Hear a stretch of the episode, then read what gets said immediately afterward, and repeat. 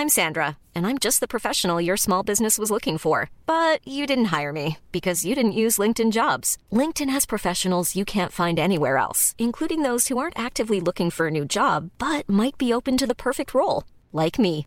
In a given month, over 70% of LinkedIn users don't visit other leading job sites. So if you're not looking on LinkedIn, you'll miss out on great candidates like Sandra. Start hiring professionals like a professional. Post your free job on linkedin.com/people today.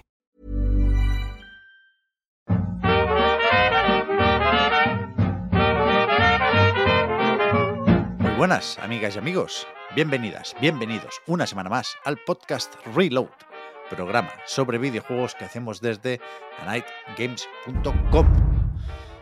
Pequeña rachita, ¿eh? Todavía no tenemos el UAV, pero sí es este el segundo programa que grabamos en condiciones normales.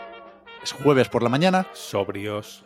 Sí, bueno, y estamos aquí en el Zencaster, más bien que mal.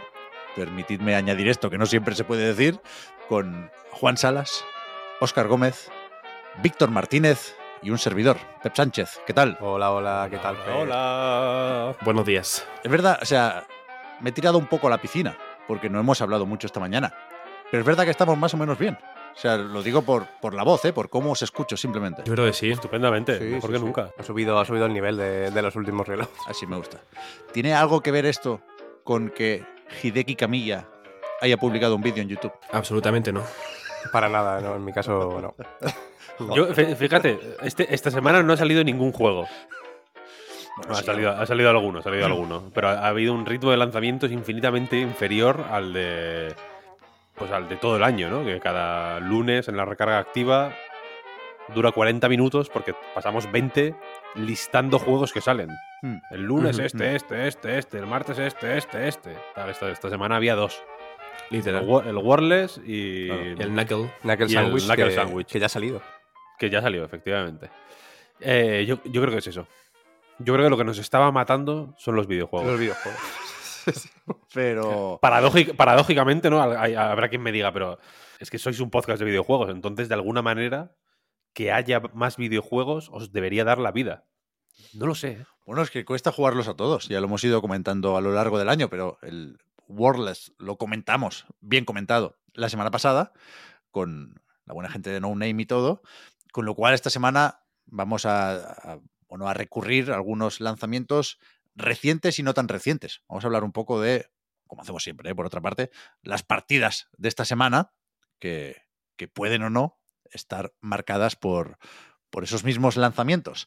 Pero, pero ya me habéis, me habéis jodido todo el rollo con lo del camilla youtuber.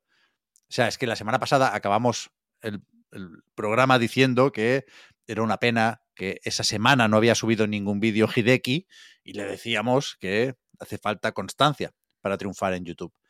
Y desde entonces han, han caído dos vídeos, las partes 2 y 3 de las respuestas a los comentarios en esos vídeos de YouTube, que son vídeos, fuera coñas, magníficos, en mi opinión. Están muy guays, ¿no? Están bien hechos. A mí, Mm, a mí me gustan mucho. Sí. O sea, se, se- se- se comenta todo lo que se puede comentar. Evidentemente, sigue habiendo NDAs de por medio en lo relativo a la marcha de Camilla de Platinum Games, pero al, al tío se le ve con ganas de hablar y se le ve de muy buen humor y es ese eh, Camilla amable que siempre hemos dicho desde aquí que existía, más allá de Twitter, ¿no? Y, o de X, él aclara siempre que ahora es X la plataforma. Pero que, O sea, lo hago yo y, y está, mal, está mal hecho. bueno, a- Lo hace Camilla y se puede llamar X. ayer, no, no, no, es que ayer vi alguien que reconocía la derrota ya. Creo que todos deberíamos estar juntos en esto. Hombre. Eh, normalmente, aunque lo oficial sea X ahora mismo, porque el loco este, bueno, ya sabéis cómo va, eh, mm, la mayoría de eh, páginas y perfiles y entidades, cuando ponen los iconitos de las redes sociales, mantienen el pajarico. Pero ayer vi un par ya Mm, que, que ponían la X. Ya cada vez hay menos pajaritos. Exacto, el logo de Instagram, el, el Play de YouTube, pues ahí la X. Supongo que, por supuesto, hay mu- mucha gente y muchas marcas que lleva haciéndolo desde el primer día, ¿eh? pero yo me fijé ayer en dos y, y hostia, me supo muy mal por el pajarito. Y fíjate que a mí Twitter me viene sudando los cojones, con perdón, desde hace años. Pero. Pero es un poco el, el pionero en que te sude la polla. Claro, yo era hater de Twitter cuando, cuando no estaba de moda todavía. Antes Pero- la gente era, no, Twitter, no, porque la primavera árabe. mm, Twitter es muy importante para, ¿no? Como para la revolución, ¿no? La revolución se va, será tuiteada o no será, ¿no? Y tú eras puto Twitter. Sí, sí, sí. Un poco sí. Pero que. ¿De dónde venía? Ah, sí, de, de Camilla. Que la, segunda parte me hizo mucha gracia. Es, un vídeo, insisto, simpático. Y de la tercera parte de estos vídeos sobre los comentarios en YouTube, eh, he visto solo cinco minutos, porque la ha publicado hace un ratico, igual esta madrugada, por el cambio de horario desde Japón. Pero que casi lo primero que dice es algo así como, eh, en alguna entrevista comenté que quería hacer nueve entregas de Bayonetta, que quería hacer la saga de Bayonetta, y ahora me temo que tendré que llevarme eso a la tumba. O sea, no, hay una pequeña muestra de optimismo en plan, bueno, si me llaman desde Platinum, les pasaré los apuntes, veremos si podemos colaborar. No, no. Al hoyo con, con ese futuro de Bayonetta, aunque reconoce también que eh, seguramente los dueños de la IP, que no son Platinum, de hecho, que es Sega, Es vamos, Sega, sí, vamos a recordarlo, eh, dice que seguramente seguirán sin él y no parece especialmente molesto. ¿eh? Yo, yo también creo que algo harán. O no, bueno, no lo sé. Después del 3 y del Origins, no sé si alguien tendrá ganas de, de seguir por ahí. Al final es una franquicia más o menos complicada de gestionar porque es propiedad de Sega, pero lleva un tiempo financiándola Nintendo y sin Camilla supervisando y escribiendo el guion, no sé si, si tiene sentido seguir, ya digo, ¿eh? después de unas ventas más bien reguleras de, los últimos juegos de Switch. Pero que, aparte de Camilla, ¿qué ha pasado? Lo del... o sea, es que me, me sabría mal tener que re- reconocer que la noticia más importante de los últimos días en esto de los videojuegos es el anuncio de The Last of Us Part 2 Remastered. Hay otras cosas, ¿no? A ver, no ha habido muchas cosas en realidad. ¿eh? No muchas, no Y muchas. se, se- y se agradece, tampoco pasa nada. Bueno, estamos ya preparándonos para los Game Awards, ¿no? Eh, O sea, en- entre eh, los premios adelantados del Jeff o de cada medio, ¿eh? Está ya el, el ambiente eh, de gala, ¿no? Ca- Cada publicación está repasando el año a su manera y, y la anticipación de cara a esos The Game Awards incluye también, pues eso, especular un poquito con los posibles anuncios. He visto unas cuantas cosas de esas. Yo supongo que tendremos tiempo de hacerlo en, en el próximo podcast Reload. Pero visteis un, un hilo que publicó en Twitter el, el Shinobi. ¿Sabéis? El medio insider. No, sé- no sé si Sí. es insider. Ahora- Ahora no sé qué hace. Antes trabajaba en algunos estudios británicos, pero el que tiene de avatar el, el científico de Jurassic Park. Sabemos todos más o menos quién es, ¿no? Sí, sí, sí. Es el, pero, eh, eh, yo creo que no es técnicamente el científico de Jurassic Park, ¿eh? Vale, tenía esa duda.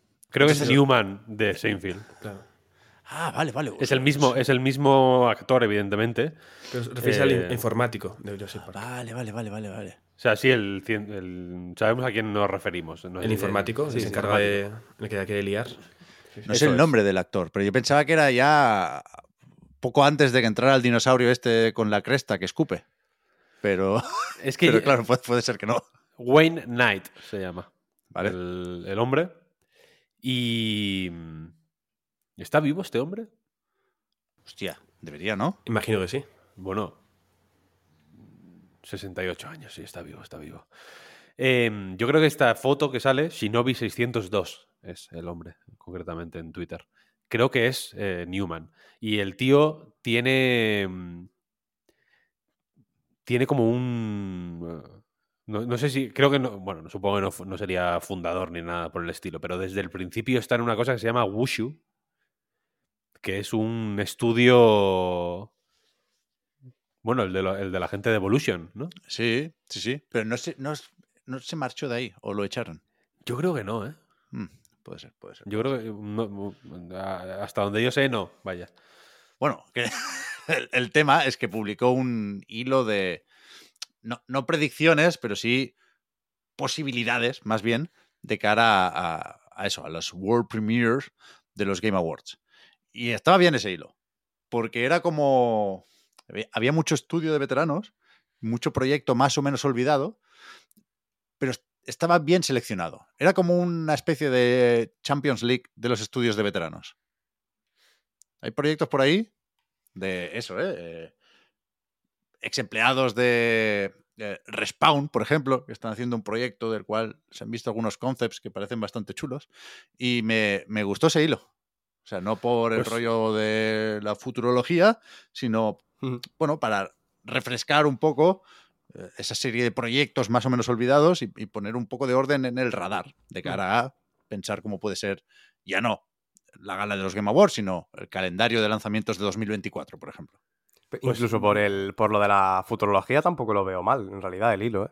O sea, sobre todo por, porque, bueno, tampoco tira de, de cosas que no se pueden saber y que no se pueden confirmar, ¿no? S- Sino de- del propio sentido común. A mí me parece que, que habla de los tiempos bastante bien y de cosas que pueden aparecer en, ¿no? en la gala de una forma Sí, muy, o sea, muy razonable. Vaya, con- lo del Den Ring me parece más o menos cantado, por ejemplo, ¿no? Pero concretad, concretad, porque yo no, yo no he leído este hilo y de hecho se me da muy, muy mal la- este tipo de futurología. No, soy, soy muy, muy malo en, en esto. Entonces, concretad y así la gente que no.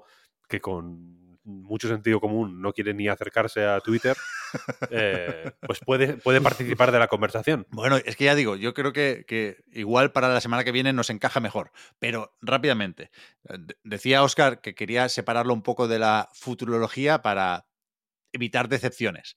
Pero efectivamente no, no es una lista de juegos al yuyu. O sea, hay una serie de motivos con cada juego que aparece en, este hilo que tiene que ver con eso, ¿eh? con la presencia en otras galas de los Game Awards o en otros eventos de Jeff Keighley y por eso están ahí, pues, el DLC de Elden Ring, no recordaba el nombre, Shadow of the Earth Tree.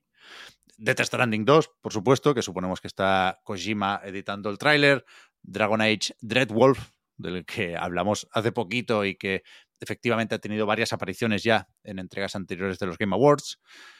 Eh, coloca por aquí, por ejemplo, lo próximo de Moon Studios, ese proyecto post-Ori que están haciendo con Private Division y que llevan unos cuantos años ya. Después pone un clásico básico, que es lo nuevo de Play Dead. A ver si Epic se anima a pasarse por aquí. También, quizás, con algo de fumito, pero lo digo flojo, para no gafarlo.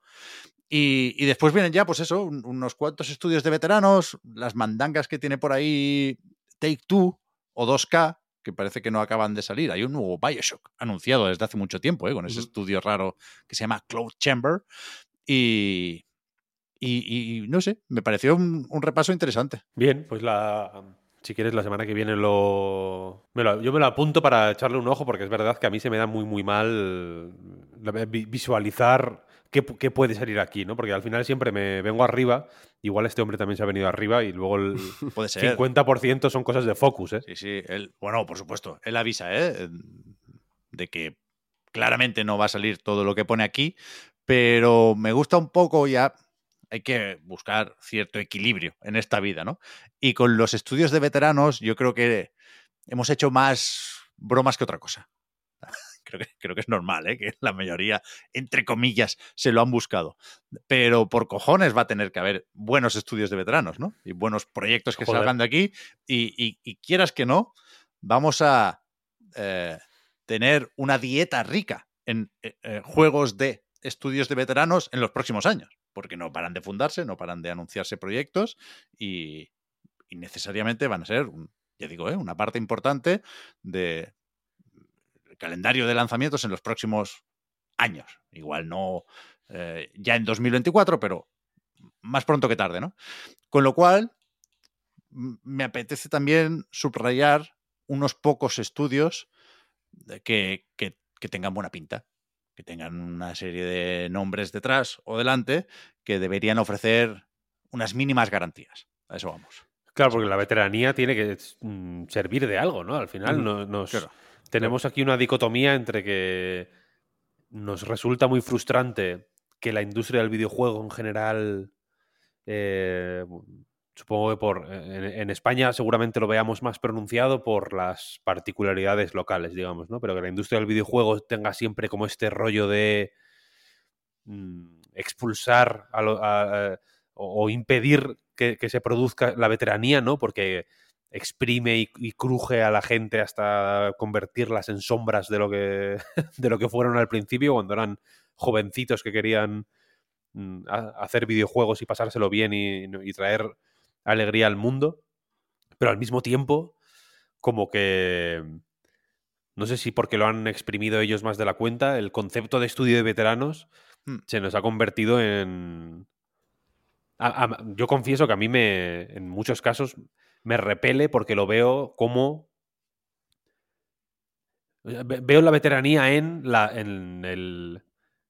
En, en, lo jugoso de los tratos que saben conseguir, simplemente. ¿Sabes? En plan, no, no, claro, yo soy amigo mm, porque he ido de copas eh, de, de, no, de, no, sé quién y no sé cuál, de Sony o de Microsoft o de, o de tal o de cual, y entonces tengo este. tengo más puertas abiertas que, otra gente, ¿no? En vez de verse en, yo qué sé, en la capacidad para asumir riesgos creativos, en la audacia a la hora de plantear ideas que igual a priori piensas, vale, cuando eres más joven no, no, no tienes los conocimientos o la experiencia necesaria para dar, para ir dos pasos por delante del resto, ¿no?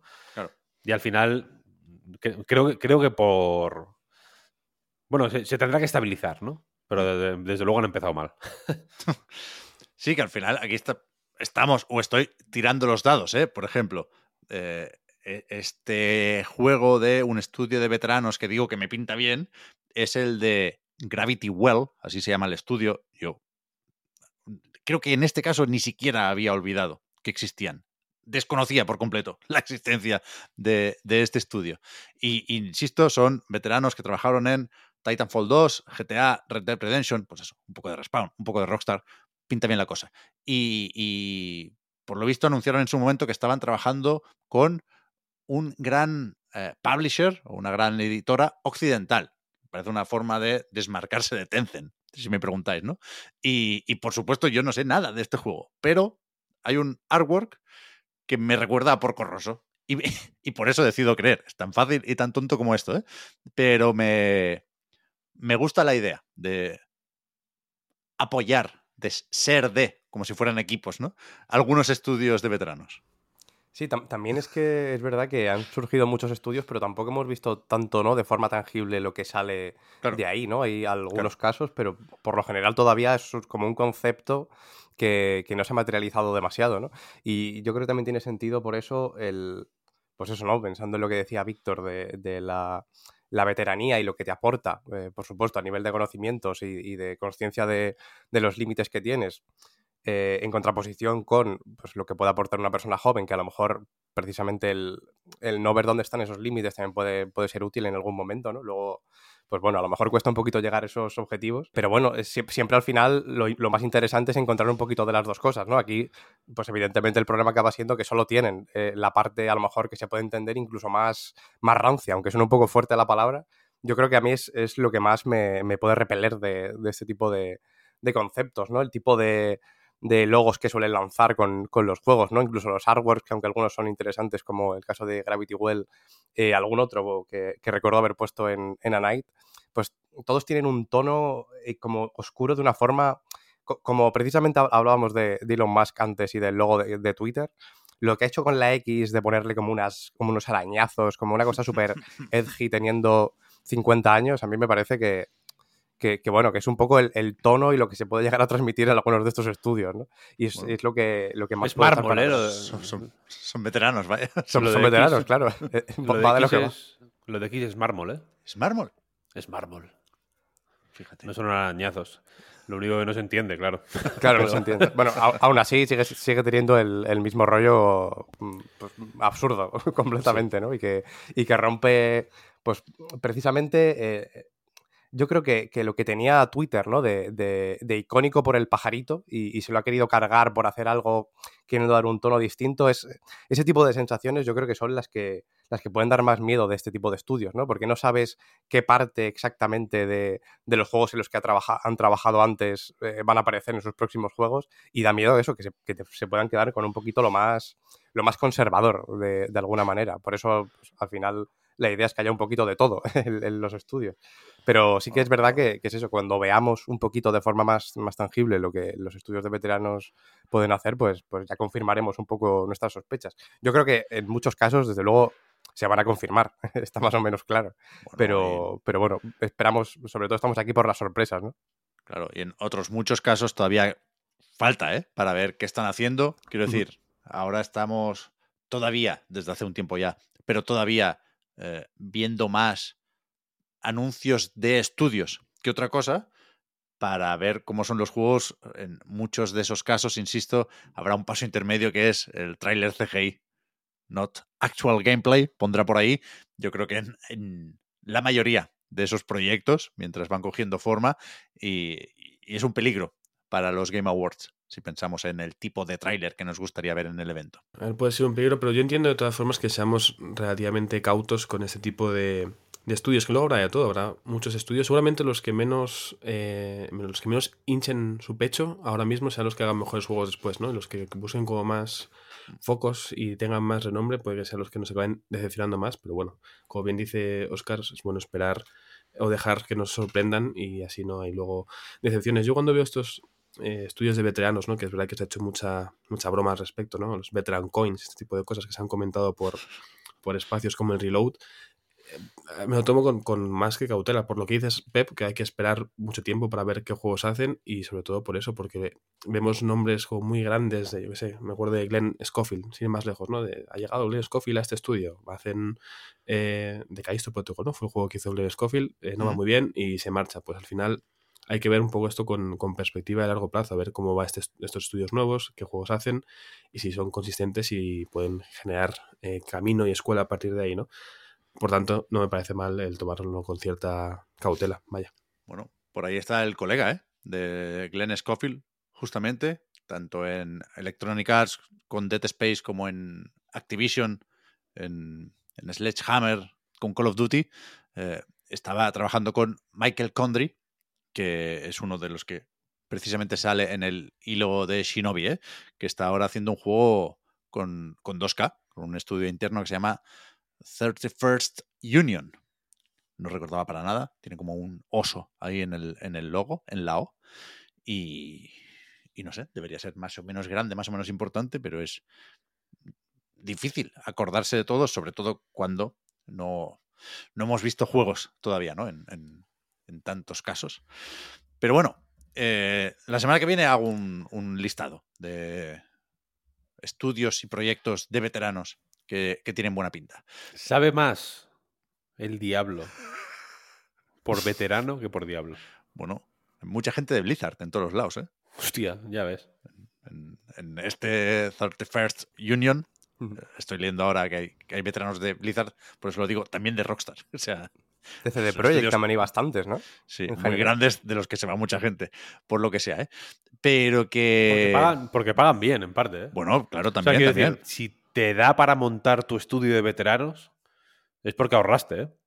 Sí, sí, bueno, a, a muchos les ponen dinero, pero también hay que, hay que partir de, de una mínima inversión propia, está claro. Por eso, claro. por eso, por eso. Sí, sí. Iba a decir que seguramente con Naughty Dog hay también de esos, y, y, me pregunto realmente qué pensasteis con el anuncio de The Last of Us parte 2 remastered, si es que pensasteis algo, porque yo creo que suponíamos que esto estaba por llegar. Eh, una vez más, The Last of Us parte 2 se puede jugar en PlayStation 5 y funciona mejor que en PlayStation 4 porque eh, se puede jugar a 60 frames ya con, con, un parche que en cualquier caso lo que eh, lo que toca es la retrocompatibilidad, no hay una versión nativa de The Last of Us para PlayStation 5 y es justo lo que se viene ahora. Lo que anunció Sony el viernes por la noche fue. Un anuncio medio raro, seguramente respondiendo a una filtración de minutos antes. Y, y lo que sorprende no es, ya digo, que exista esta nueva remasterización, eh, no es que salga más o menos pronto, 19 de enero, sino que, que no sepamos nada de la versión de PC, ¿no? Ni fecha, ni un- una anotación con la letra más pequeña al final del tráiler, coming soon to PC, nada de eso. No, no. Seguimos sospechando, por supuesto, que llegará, porque ahí está eh, la parte 1, pero, pero me sorprende que no sea la, la base en lo que se apoye este anuncio, ¿no? Sí, a ver, seguramente con el tema de, de la serie de The Last of Us, ¿no? Que, que la segunda temporada se espera por ahí. eh, pues, bueno, se espera a finales del año que viene, ¿no? En teoría, a finales de 2024, a lo mejor principios de 2025. Medio Tiene tarde, sentido ¿no? que, lo- de que ahora mismo se hagan un poquito, ¿no? Se, se hagan un poquito los locos y que en algún momento eh, la anuncien y, y más o menos las fechas cuadren, ¿no? Como pasó con, con la- el remake del, del primero y la primera temporada de la serie. Hmm, ¿Es tan importante la serie como para hacer coincidir estas, estas cosas? Supongo que sí, ¿no? Que Sí, yo, creo que, que Es más se- importante se de lo que creemos. yo creo. Ujú. Se retroalimenta bastante bien. Sí, al final, además, eh, se pueden. La importancia, además, se divide un poco por el hecho de los dos lanzamientos, ¿no? Primero el de Play 5, entonces a lo mejor ahí va, no va tan dirigido a. Pues eso, a lo mejor a cualquiera, si, si nos ponemos así, ¿no? No, no tanto a, a las personas que, que se puedan acercar a la serie, que no te exige haber jugado eh, a los juegos, sino a, a quien ya los conoce y los quiere rejugar o conoce, simplemente sabe que existen y no los ha podido jugar nunca y, y este es su momento. Eh, entonces yo, yo creo que yo le veo bastante sentido tirándolo por ahí. Sí, de hecho, la, la primera vez que escribí algo para Night, ya habiendo firmado un contrato para poder hacerlo, eh, fue con un evento de PlayStation en el que básicamente hablaban de la importancia del cross-marketing, de cómo eh, se beneficiaban de la serie para poder conseguir más ventas con este de Last of Us parte 1, como, bueno, al final intentan hacer una especie de mezcla híbrida para llegar a más gente, para que los jugadores vean la serie, para que la gente viera la serie, supiera que había un juego y que quisiera como revivir las aventuras de la serie, pero con su consola, ¿no? Entonces entiendo que les vendrá bien intentar hacer coincidir eh, lanzamientos y estrenos o que mientras está la serie salga el juego y cosas similares, ¿no?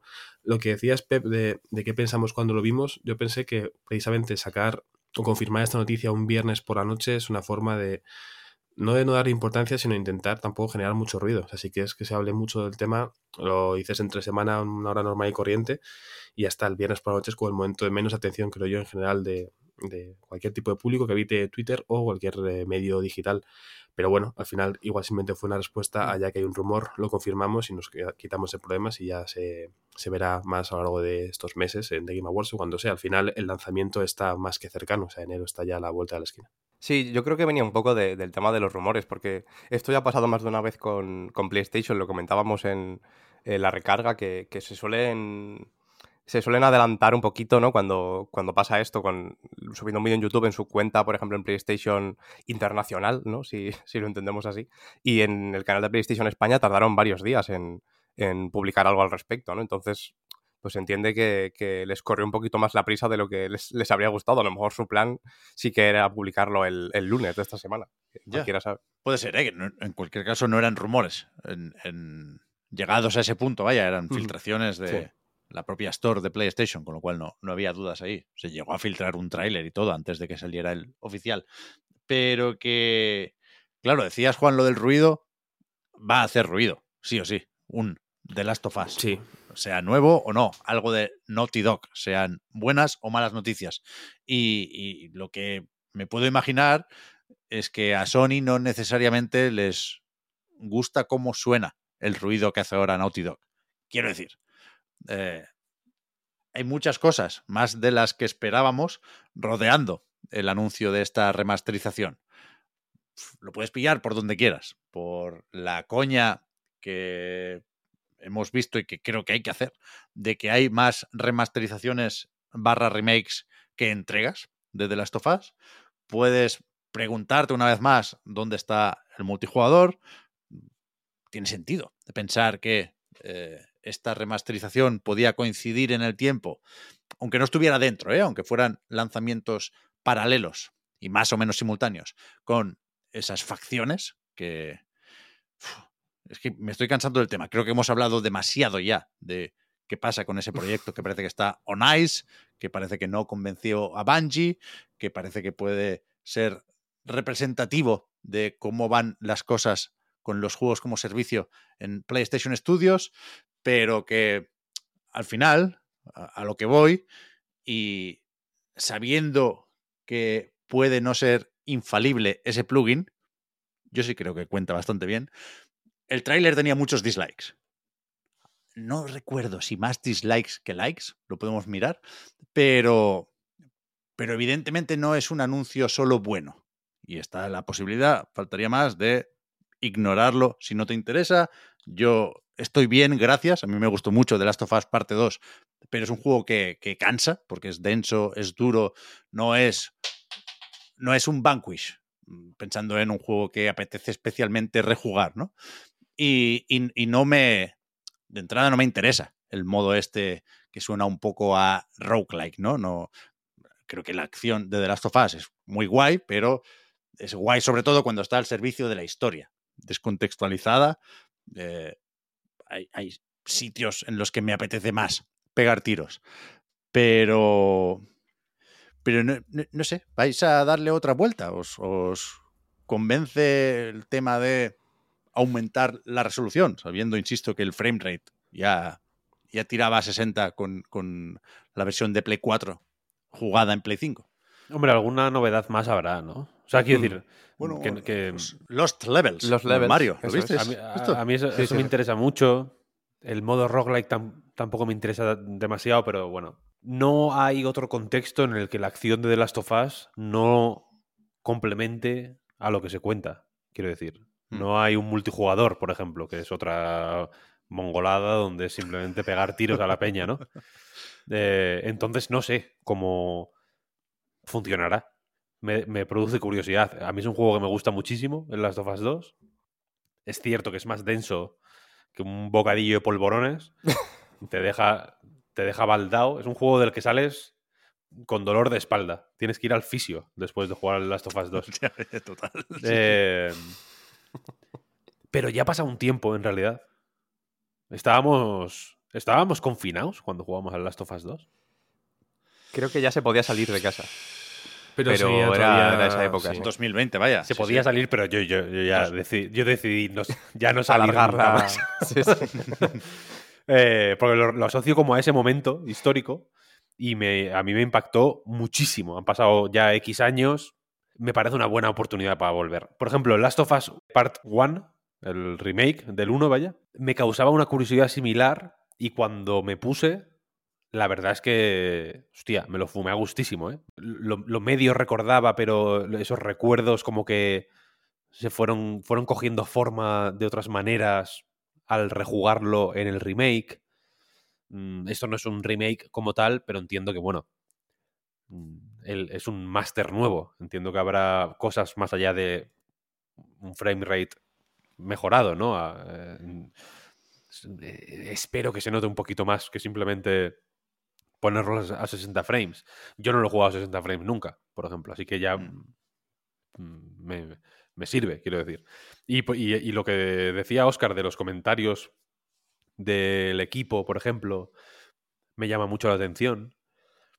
No sé, eh, em, no, no me parece un gran lanzamiento, creo que para Sony tampoco lo es en realidad, Mm, ni, ni- ni se lo plantean como tal, pero me produce interés, la verdad. Y, me- y no, no me parece...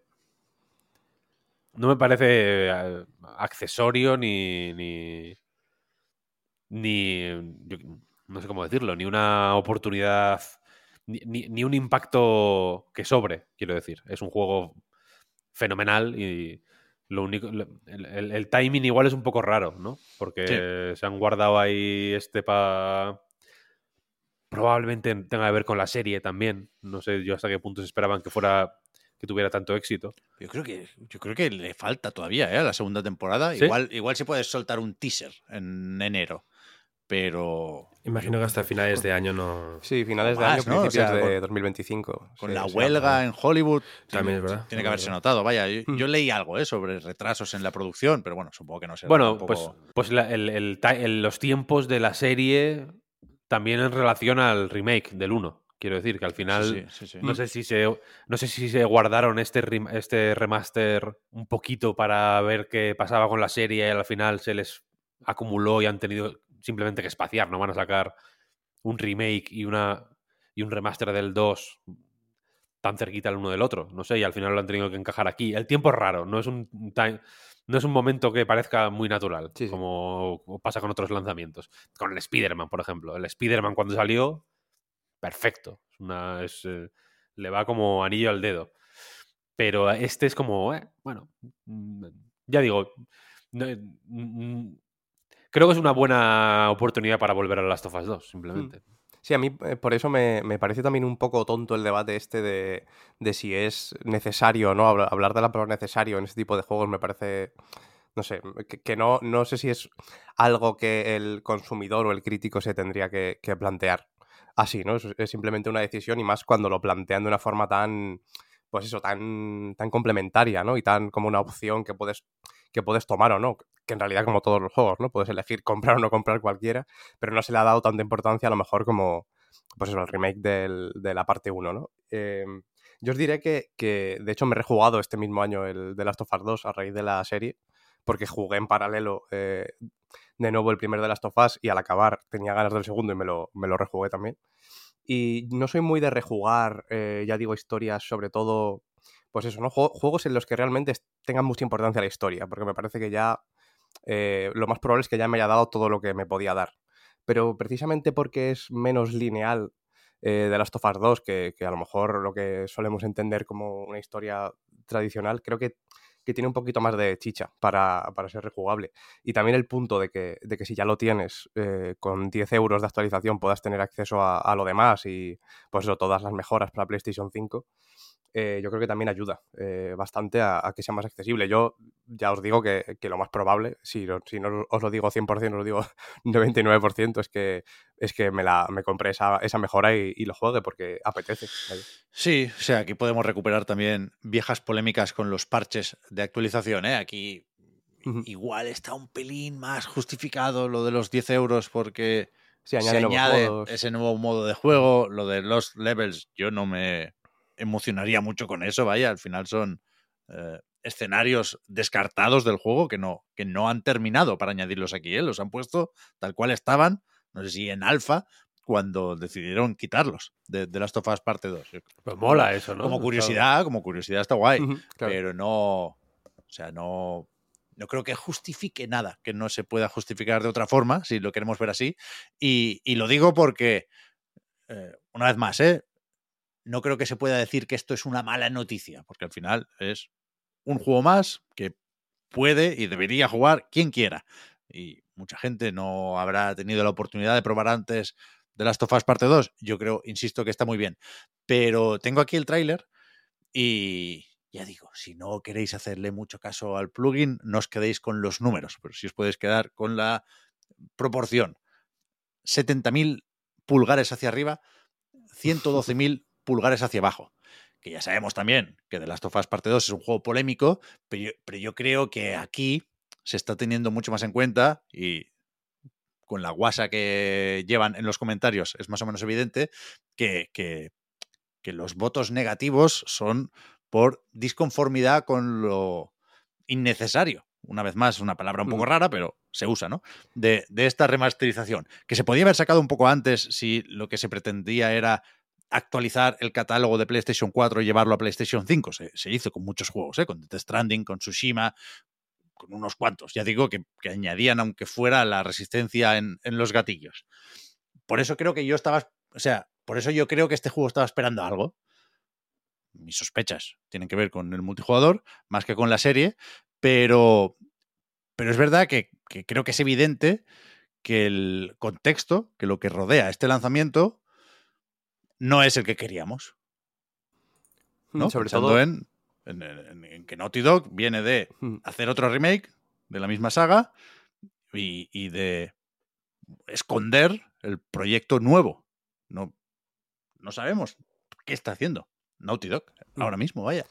Más que eso, que recalentar juegos que seguramente estaban buenos fríos, vaya. Sí, por eso hablaba de, de lo necesario. Yo creo que en los términos que, que comentaba no, no tiene mucho sentido hablar de esto y probablemente muchas de las personas que, que lo ven ¿no? o que han dado el dislike por ese motivo tampoco lo, lo vean así.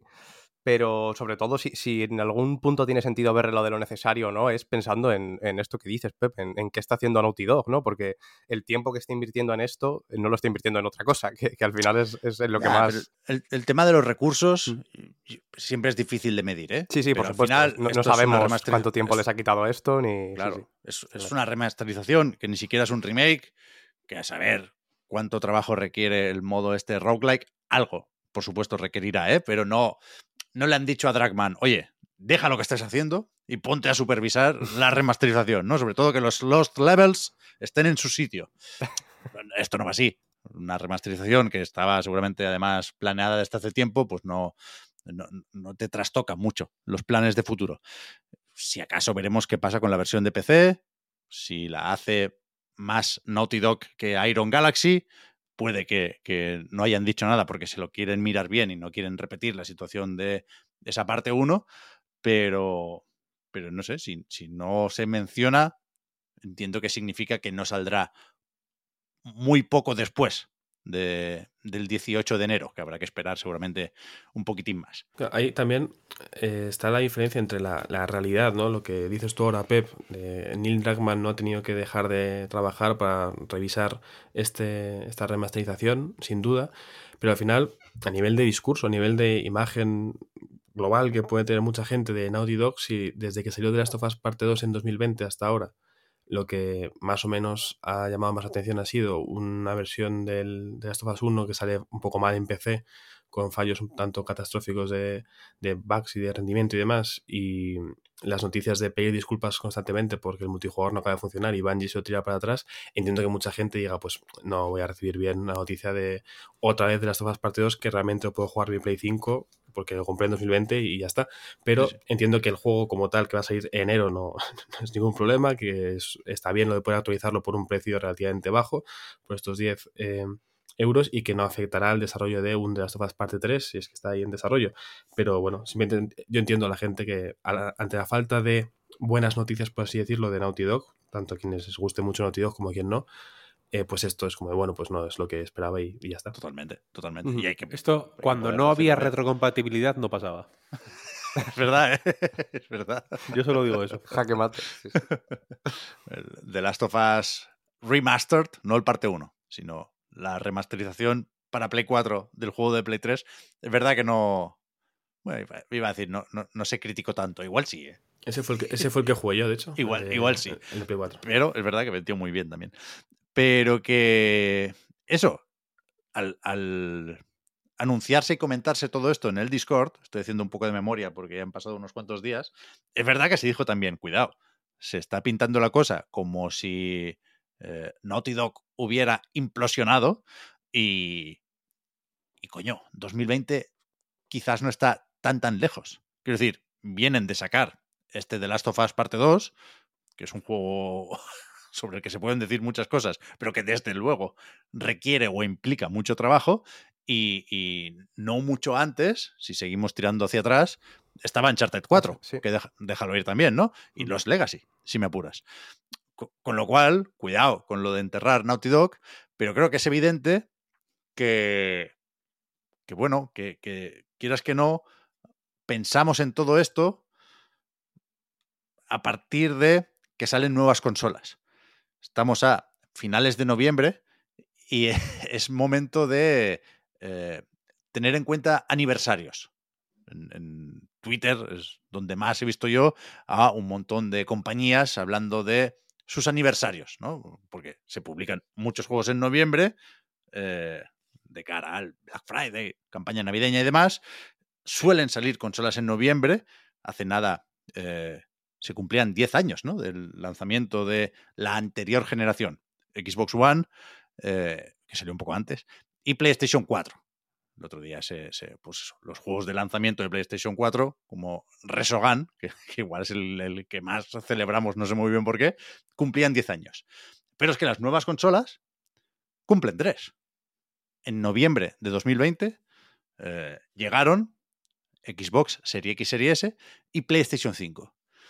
Y, nunca hemos dejado de valorar estas plataformas, ¿no? Pensando en lo accidentado de su llegada, por, por que veníamos de la pandemia, porque el tema de los semiconductores y de la escasez marcó eh, ese lanzamiento, pero al mismo tiempo eh, se, bueno, se llevó más o menos bien, ¿no? Es verdad que costó encontrar esas consolas en las tiendas durante eh, cierto tiempo, pero era eso en parte porque se iban vendiendo muy rápido, ¿no? No, no creo que se considerara un fracaso el lanzamiento de ninguna de estas maquinitas.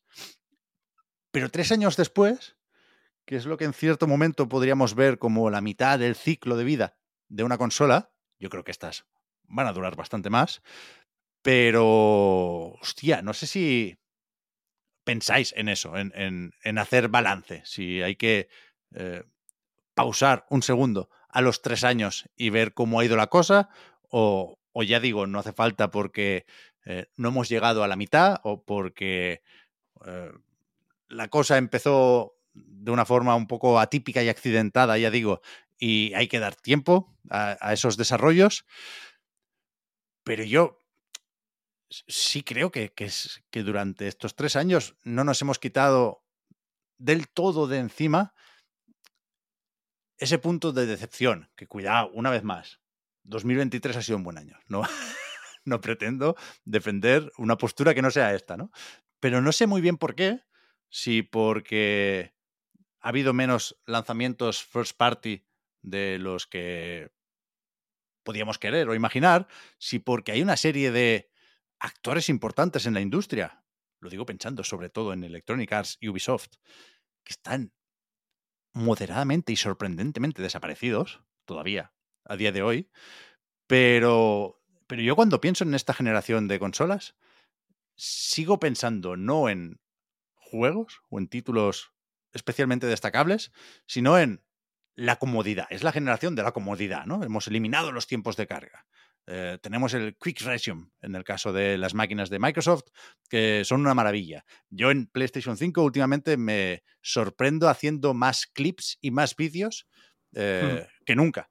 O sea, el share button funciona especialmente bien, creo yo, en esta máquina y, y el resultado pensando en la calidad de las capturas y de los vídeos, es más que aceptable. En PlayStation 4 se podía hacer eso, pero con la Pro un poquito mejor, pero con, la PlayStation 4 básica te salía una patata de vídeos que, era eso para verlo.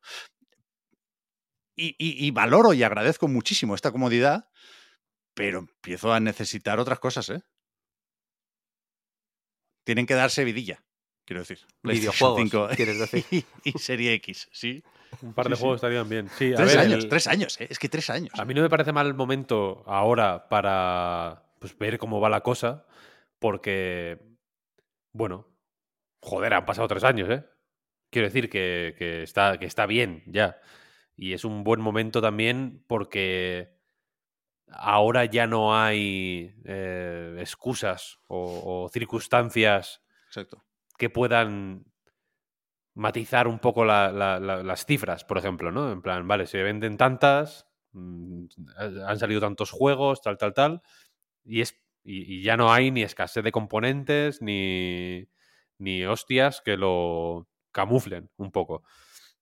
Y yo sí que creo que a nivel de juegos está la cosa un poco chunga. Y tú has dicho, por ejemplo, Ubisoft y Electronic Arts. Son dos casos que creo que son medio interesantes. Te has olvidado de Activision. Luego, si quieres. tenía la duda. tenía la duda. Luego, si quieres, lo, lo, comentamos o lo podemos comentar ya, de hecho. Pero, pero tanto Activision como Electronic Arts, como en, como en cierta medida Ubisoft, mm, durante la generación pasada hicieron una mutación que creo que está afectando negativamente, si se me permite, a, todo el mundo ahora. En el caso de Sony creo que se ve muy claramente cómo ha afectado negativamente, mm, dando base a una apuesta por los juegos como servicio que no digo que, que, cualquier tipo de apuesta por los juegos como servicio sea descabellada o catastrófica o que, o que tenga por qué salir mal, pero creo que en este caso eh, les ha llevado a pasarse de frenada, simplemente. A apostar. A apostar.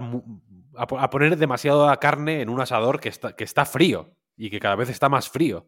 Porque, lo- porque las partes calientes están absolutamente monopolizadas por Electronic Arts y por Activision. ¿Qué pasa? Que Ubisoft, pues también creo que se nota que se ha encontrado la parrilla más templada de lo que esperaba. Y tiene algún juego que funciona bien con asteriscos. Porque el Rainbow Six funciona bien, efectivamente, pero le ha costado la puta existencia funcionar bien. Eh, For Honor me lo... mm, eh, al final como que acabó pudiendo considerar, considerarse un éxito, supongo. Pero creo que que, no, creo que no fue así desde el principio. ¿eh? Mm. Y les ha costado sangre, sudor y lágrimas sacar adelante una serie de juegos que yo creo que el objetivo no era que salieran adelante, ¿sabes? Sino que era que Guillemot le salieran dólares de las orejas, que es, que es, lo, que, que es lo que pasa con este tipo de juegos, ¿no? Porque al final hay, hay- hay un tipo de juegos que dices, vale, mm, hacerlo me va a costar 100 millones de dólares, pero es que el retorno va a ser de 5.000 millones de dólares. Claro, es la hostia. Tienen mucho curro, tienen, tienes que aguantarlos X años, tienes que pensarlos a, mucho tiempo vista y no solo a tener un equipo de support, digamos, mm, apañando bugs y, metiendo tres o cuatro cositas, sino que tienes que tener un montón de equipos coordinados de, de desarrollo, pero también de comunicación, de eventos, de, de- ¿no? Como muchas, muchos satélites alrededor del juego para que ese juego genere el retorno de- mm, absolutamente desproporcionado que, que- que generan en algunos casos, ¿no? Que han sido como, yo qué sé, Angry Birds, ¿no? O Candy Crush. Candy Crush es una basura de juego, lo siento, lo siento por decirlo tan abiertamente, pero es una mierda en el sentido de que, de que es una mierda. Ya está, en ese sentido. Sentido original y básico Claro, de la expresión. Y es una mierda, pero emplea a muchísimas más personas en todo el mundo que la mayoría de juegos y genera una cantidad de dinero absolutamente demencial. ¿Por qué medios? Pues eso ya lo podemos discutir, ¿eh? Porque para mí no son los medios más eh, sanos o más higiénicos o más positivos. Pero bueno, la cuestión es que es un, un reclamo muy poderoso, ¿no? Entonces, yo creo que es una piscina que, que- que- que o, o- o tiene menos agua de la que parecía, o simplemente el agua que había la, la han acaparado los tres que están. que tienen una. Pues bueno, una estabilidad y un. y una. no, no sé, no sé cómo decirlo, y una capacidad de, de mantener eso vivo mayor que el resto, o que han tenido más suerte. Yo creo que la suerte aquí juega un papel que es imposible absolutamente de, de colocar en Excel o en tablas, en un informe financiero, etcétera, pero que creo que es eh, la, la clave al final, ¿eh? Porque no hay mucha diferencia, si me preguntas a mí, entre un Warzone y un Apex y un Pericles de los Palotes, y al final uno triunfa por suerte. Sí, sí. Simplemente, o, o igual hay una parte de, de meter más dinero en, en promoción o de pagar a los youtubers correctos, pero también hay una parte de que de pronto el youtuber que no le has pagado haga un vídeo y ese vídeo Sí, sí, sí. enganche más y punto. Quiero decir, eh, eso, eso es. Entonces es un, es un mercado que, que fu- que funciona en gran medida por la suerte. Y, y- y en el caso de Sony, por ejemplo, creo que ha habido un viraje un poco mal calculado hacia una manera de pensar lo- en, en los juegos, pues que, que posiblemente no sea tan catastrófica como para poder decir que, que- que Sony está muerta y que la PlayStation 5 es, para tirar a la basura, pero creo que sí se nota, sinceramente. ¿no? De- decir que no se nota creo que es... Hmm.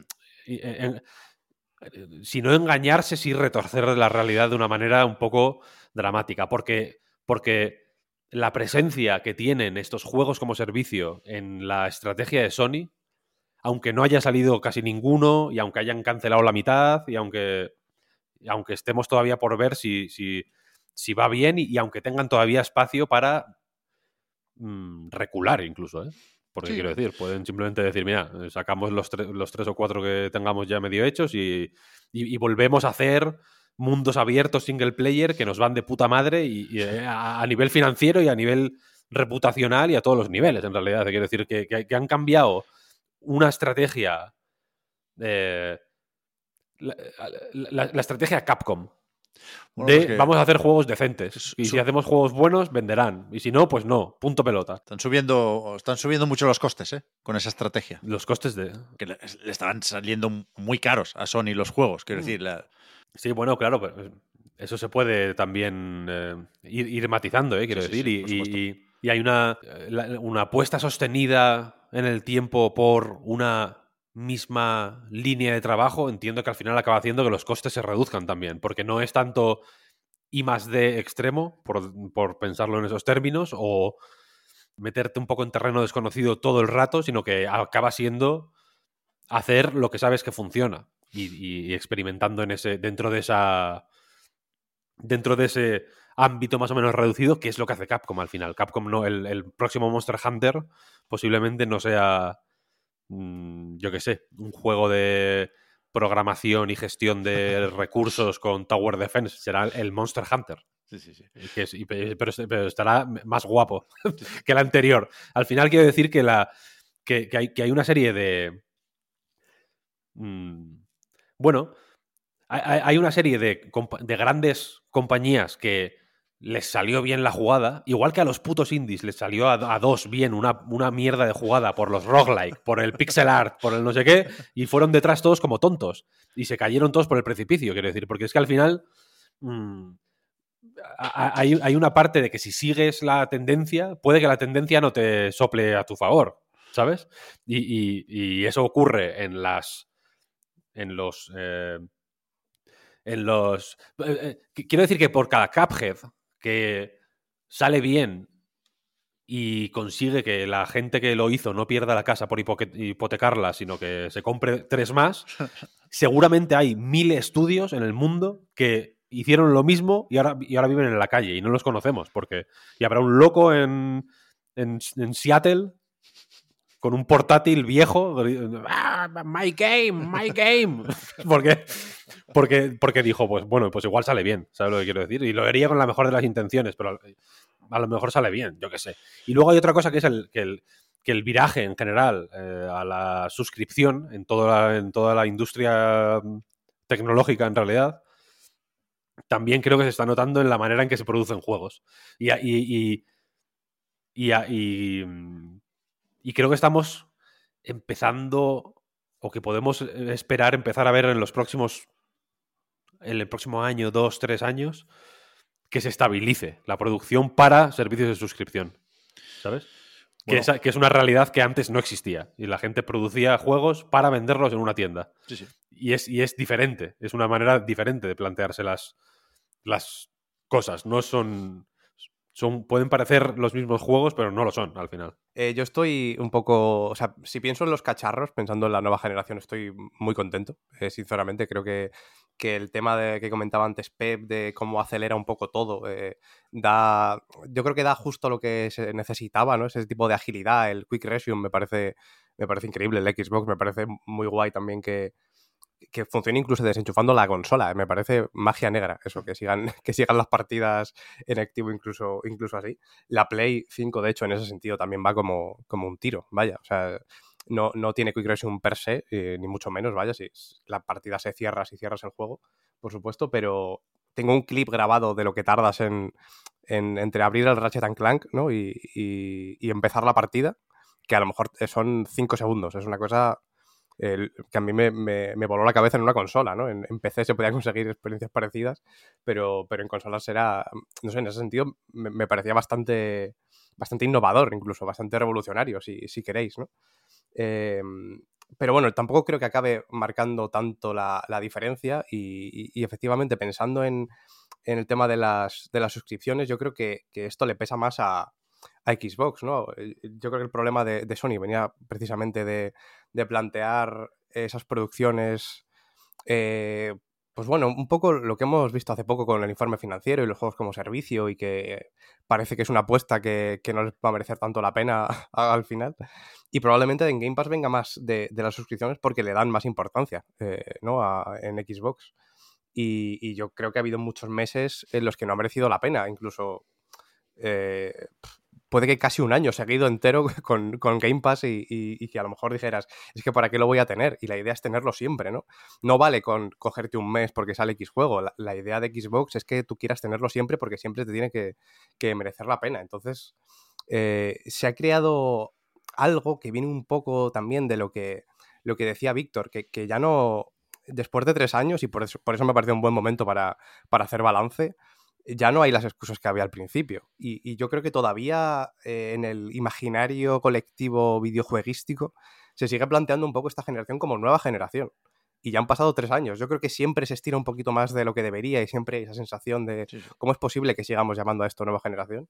Pero yo creo que en este caso concreto, ¿no? De Play 5 o Xbox Series, es cuanto más, cuanto más alargado eh, esta sensación de, de que todavía estamos ante algo nuevo, hay que esperar, todavía le falta un poquito de maduración. Yo creo que esa maduración, eh, no sé si ya tendría que haber llegado, pero por lo menos tendría que estar en su, en su explosión prácticamente, ¿no? Con, todos los años que llevamos.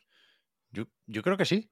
Y, y, se entiende que 2020 fue un año muy complicado y muy complejo, ¿no? Y, todo el mundo eh, requería de unas certezas que en ese momento no, se podían ver, el futuro estaba negro y, en ese sentido creo que es razonable el, ser un poco cautelosos, ¿no? Y bueno, este juego que podría ser Next Gen, pues lo hacemos intergeneracional y ya veremos, ¿no? No vaya a ser que no, no se vendan estas nuevas consolas. Luego, insisto, ¿eh? resultó que sí se vendieron y a lo mejor no hacía falta hacer tantos juegos intergeneracionales porque vendían mucho más en las máquinas nuevas.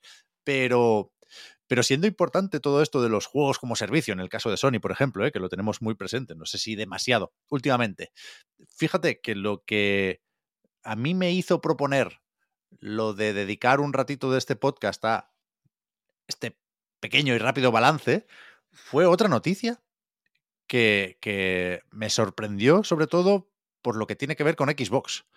En Games Industry vimos, y se comentó bastante, eh, estos datos sobre las ventas en Europa durante el mes de octubre.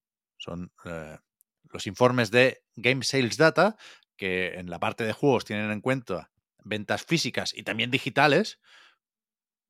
Más vendido. EA Sports Football Club durante el mes de octubre, insisto. ¿eh? Después, Assassin's Creed Mirage. Por encima de Spider-Man, Marvel's Spider-Man 2, y de Super Mario Wonder que es verdad que en el caso de Nintendo no se tienen en cuenta las copias digitales, y seguro, de hecho sabemos que han vendido muy bien estos dos, pero cuidado con el Mirage por encima, ¿eh? que puede que sea el regreso de Ubisoft entre, entre esto y el, y el Avatar, pero que, que en la parte de las consolas, PlayStation 5 vendió un 143% más en octubre de 2023 que en octubre de 2022. Aquí vuelve a haber asteriscos, hay asteriscos por todos lados. Es una mierda esto, pero es lo que hay y, yo me siento obligado a aclararlo cada vez. ¿eh? Eh, este informe o estos datos no tienen en cuenta algunos mercados europeos. Mercados como Reino Unido y Alemania, que no, son, no son, pequeños, ¿eh? no son los mercados más ignorables de Europa, pero bueno, es lo que hay. pero Xbox, durante el mes de octubre, vendió un 52% menos que el año pasado. No sé hasta qué punto eh, sorprende esto, porque esperábamos el inicio de algo similar a una remontada, pero sí es verdad que venimos de Starfield y venimos de cerrarse la compra de Activision Blizzard por parte de Microsoft, ¿no? No me parece mal momento para crecer, sabiendo que en octubre del año pasado tampoco hubo melocotonazos, que yo recuerde ahora, ¿eh? No, no, creo que se vendieran eh, muchas consolas por el. Joder, no me sale el nombre, mira que le eché horas. ¿Cómo es el de Obsidian? De los niños pequeñicos en el jardín. Ah, Grounded. El Grounded, joder, perdón. Que, que, salió más o menos en octubre, ¿eh? no, no recuerdo ahora cuándo fue la 1.0 que llevaba un tiempo ya en acceso anticipado. Pero que me sorprendió mucho este descenso del 52%, que me sale sabiendo, insisto, que hemos jugado a muchas cosas muy buenas en 2023, que sobre todo si juegas en PC o en Switch, mm, es probable que esto ni te vaya ni te venga, pero yo sí creo que PlayStation y Xbox representan un punto de vista interesante para analizar e interpretar la industria, me sale decirles que espabilen, que no, no, que algo, algo pasa, no puede ser que bajen un 52% las ventas. A lo mejor se matiza esto mucho, muchísimo mañana mismo con el Black Friday, ¿no? Mañana es el 24 de noviembre, el viernes negro, pero toda la semana llevamos viendo ofertas muy buenas, te diría yo, ¿eh? Si pensamos en Xbox, tanto aquí como en Estados Unidos, por ejemplo, que he visto también algunas rebajas interesantes y, no sé, puede ser un muy buen mes de noviembre para las ventas de consolas en todo el mundo. Pero, pero hay que espabilar, unos y otros, vaya, tanto Play como Xbox, creo que tienen más problemas de los que deberían tener tres años después de sacar sus consolas. Problemas matizables en ambos casos de una forma o de otra. ¿eh? Jim Ryan me dirá, pero nene, tú has visto lo que estoy vendiendo un 143% más que el octubre del año pasado. Y le diré, vale, Jimbo, tienes razón. Phil Spencer me dirá, vale, sí, aquí en Europa hemos vendido menos, pero fíjate en la facturación del último informe financiero, los ingresos suben porque tenemos Game Pass, porque crecemos en PC. Vale, Phil, de acuerdo también, pero no puede ser que bajen así las ventas de consolas de un año para otro, vaya. No sé. Hay que espabilar. Hay que espabilar. Yo juego bastante en Xbox, debo reconocerlo, pero me da la sensación de que la gente no quiere tener una Xbox. Y hay una. Y aquí se puede pensar que igual tiene que ver con los juegos, ¿eh? En gran medida. No, antes no te acordabas ni del título del Grounded, por ejemplo. es un juego first party. Eso es cosa mía. No, no, eso es cosa mía. No, no, es cosa. Sí, sí, es cosa tuya, pero es cosa de mucha gente, ¿eh? quiero decir. Los, creo que los juegos de, de Microsoft tienen cada vez más, o queda más patente, que tienen problemas para atraer a la gente de la misma forma que, que los grandes de, de Sony. Me parece una, es una lectura que puede ser, evidentemente, yo qué sé, Halo Infinite igual a alguna gente le llamó más la atención que a otra, pero Halo Infinite tampoco te creas que lo petó muchísimo, ¿eh? No, o sea, yo creo, no sé si pensar tanto en el catálogo como en la imagen de marca. Yo creo que el, el, problema eh, histórico, iba a decir, de la marca Xbox en Europa es más grave de lo que pensaba, sinceramente. Creo que en Estados Unidos está mejor la cosa, ¿eh? Pero en Europa, esa posición dominante de PlayStation, ese quesito del 80-20, es más difícil de cambiar de lo que seguramente se esperaba. Y, y, el otro día leía algo sobre el mercado francés. O sea, hace muchos años, ¿no? Que decimos que España es territorio Sony. Ahí hay que ponerle una vez más otro asterisco porque Nintendo no vende mal, ¿eh? Pero que, en Francia decían que se está acercando la cuota de mercado al, al 90-10. Insisto, ¿eh? en, mirando solo este duelo entre PlayStation y Xbox. En Alemania la cosa estaba más o menos igual eh, durante la primera mitad de este año. Quiero decir, Microsoft tiene que hacer lo imposible y, por eso, eh, porque es Microsoft, no debería haber nada imposible para cambiar esa tendencia.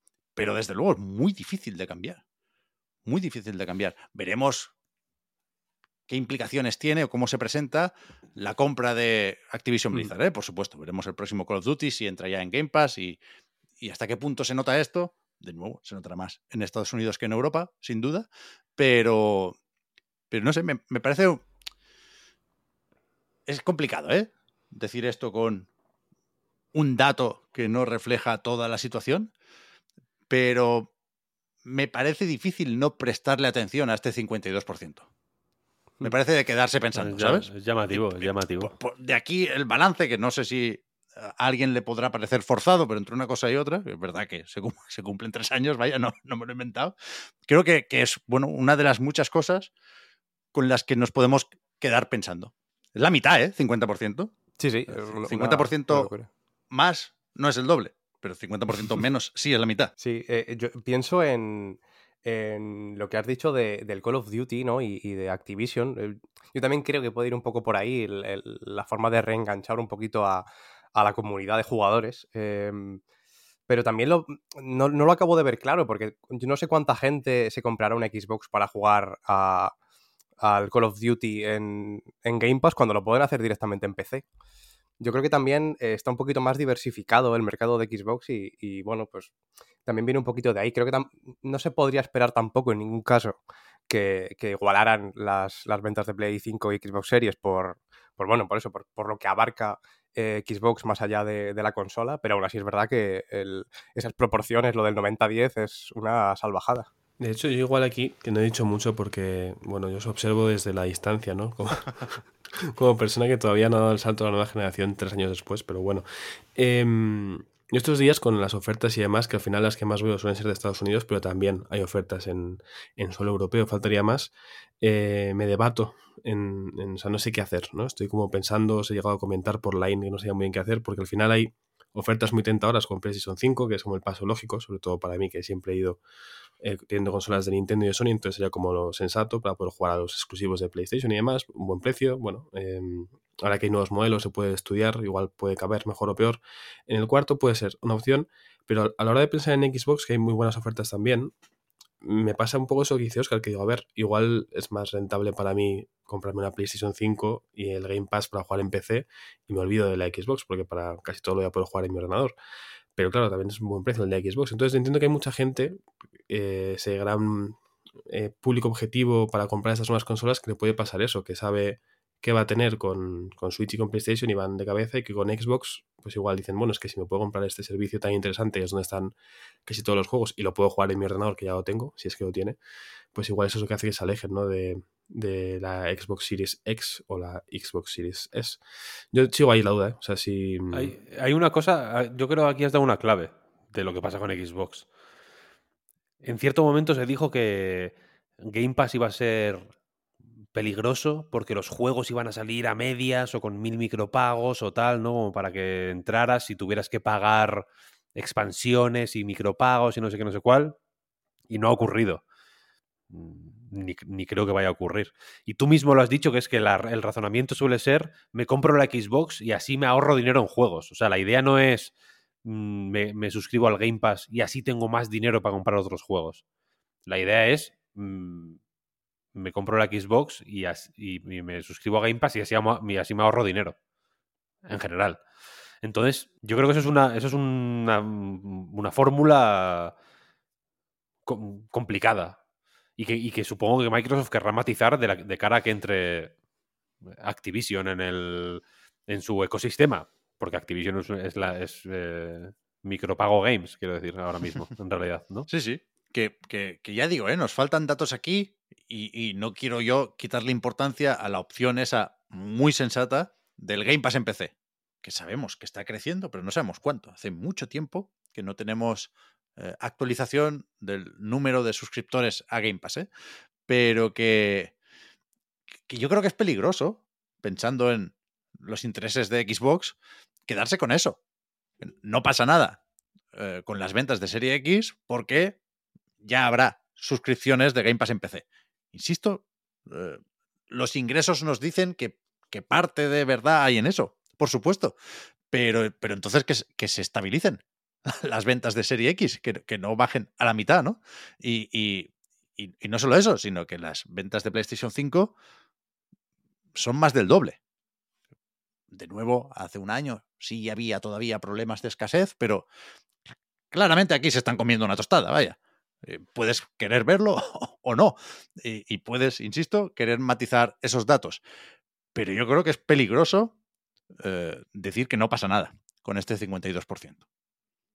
Pero bueno, ya lo iremos viendo. ¿eh? También, también es verdad que estamos en una época en la que los problemas pueden venirle a estas compañías de, cualquier sitio. O sea, ahora tuvimos una pequeña tregua, pero ahora volvemos a estar en eh, momento juicio.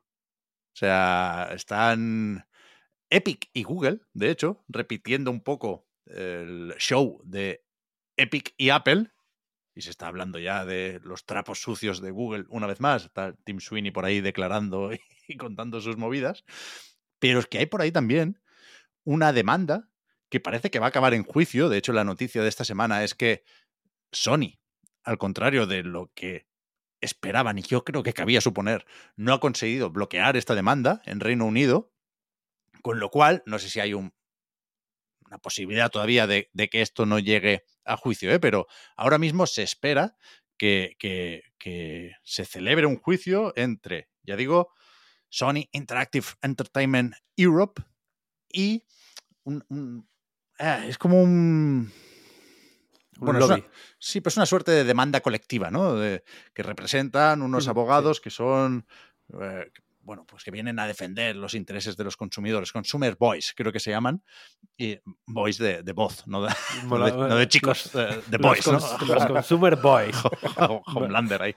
Me Pero... quiero hacer un grupo de rap que se llame así, los consumer boys. Pero que, que, hostia, que es un poco disparate, si me preguntáis a mí, porque lo que se cuestiona es el famoso 30%, ¿no?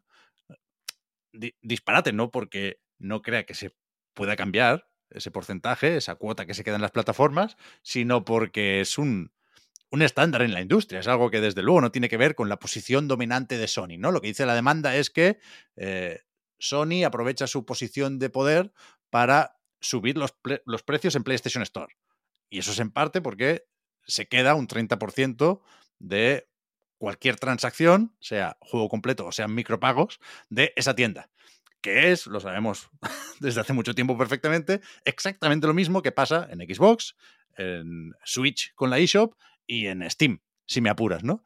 Entonces, eh, la, la demanda la estábamos leyendo ayer y suena un poco rara, pero es que vete a saber si te toca un juez al que le da por ahí y te dice que, que, no, que no, que igual que parece que va a suceder con los móviles, las consolas tienen que permitir ahora también eh, tiendas de terceros. Vete a saber, yo no, insisto, ¿eh? no me lo puedo imaginar, pero, pero una vez llega a juicio un tema así, la suerte está echada, ¿no? Sí, pero a ver, también hay que ser realistas, ¿eh? Ya, ya, o sea, yo entiendo que la defensa es muy fácil en tanto que tiene que decir, ni posición de poder ni medalla, porque los juegos y los micropagos valen exactamente lo mismo que en, que en Xbox y en Switch, ¿no? Pero. Y en Steam. Bueno, en Steam no, pero bueno. Me, me parece muy raro. Pero me hace gracia también al mismo tiempo. Pues no sé si por aquello de ver el mundo arder, pensar en si hay un mecanismo legal o, o jurídico o, lo que coño sea, que, que sea archivarse, ¿sabes? En plan, si, si, obligan a Sony. Es una demanda que, que pide para, insisto, eh, en teoría es un poco Better Call Saul, ¿no? En teoría es para los consumidores. Quieren devolver 5 mil millones de libras, que son como 6 mil y pico millones de euros, a los consumidores que compraron algo en PlayStation Store, en Reino Unido, no nos toca, entre 2016 y 2022 o algo así. Es un, una barbaridad de dinero. Pero aún así lo importante sería eso, ¿no? Que, se obligara a cambiar el funcionamiento de las tiendas digitales, PlayStation Store en ese caso, para empezar. Pero me, hace gracia pensar en eso, en, el mecanismo al que debería recurrir Sony en ese caso, improbable caso, ¿eh? Para archivarse. Es decir, vale, a mí me han condenado a hacer esto, Microsoft y Nintendo tienen que empezar mañana también, ¿eh?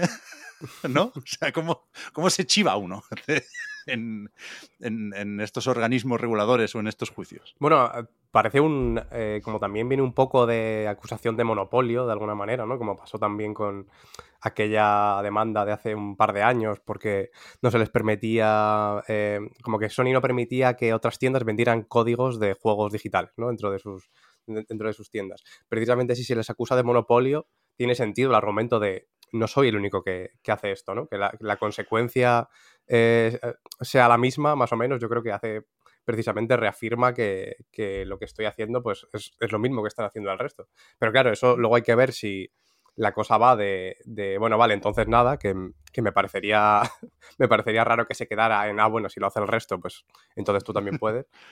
Eh, wow. O si va más a, bueno, pues a lo mejor es que hay que, hay que replantearse alguna cosa, pero bueno, todo esto si, si, llega, si llega a juicio. Claro que cuando Sony eh, intentó que se desestimara, ¿no? Y, y, al final no lo ha conseguido, eh, Alex Neil, que es la, la, abogada, ¿no? La experta en derechos del consumidor, que está un poco encabezando eh, esta demanda, pues hablaba de que, de que era un gran paso, ya por lo pronto que, que el Tribunal de Londres le vea una importancia como para seguir llevándolo adelante, ¿no? Y, y querer mínimo llevarlo a juicio que aún así ya veremos, porque en teoría tampoco es 100% seguro que esto aún vaya a juicio. Entiendo que todavía les, queda, les, les quedarán intentos de, ¿no? de, de frenarlo, pero, Mm. pero bueno, es que puede pasar cualquier cosa aquí. Sinceramente, yo creo que lo más probable es que no acabe pasando nada. pero por poder, de hecho, si, si acaban, pues bueno, viendo, es que esto ya ha pasado más de una vez, ¿no? Ya se dio la razón a, a Epic en lo de Apple, aunque en teoría Apple ganó el juicio. Mm. eh, todo esto provocó un efecto dominó de, pues bueno, de efectivamente permitir eh, tiendas externas, ¿no? Eh, dentro de la... Bueno, del- o sea, en principio lo, lo de las tiendas de terceros tiene más que ver con regulaciones y leyes europeas. En la, en- o sea, en el juicio lo que sí se dijo es que Apple tiene que permitir pagos fuera de la App Store. Es decir, que si tú te bajas un juego del App Store, eh, puedas comprar la moneda premium Sin o en la App pasar Store por... o en la, en la web del juego, para entendernos. Que es lo que, lo que pedía Epic con el Fortnite, ¿eh? por otra parte. Claro, al final, eh, por eso mismo, ¿no? En teoría ganó Apple, pero precisamente lo que, lo que querían, lo que querían desde Epic se, se acabó cumpliendo.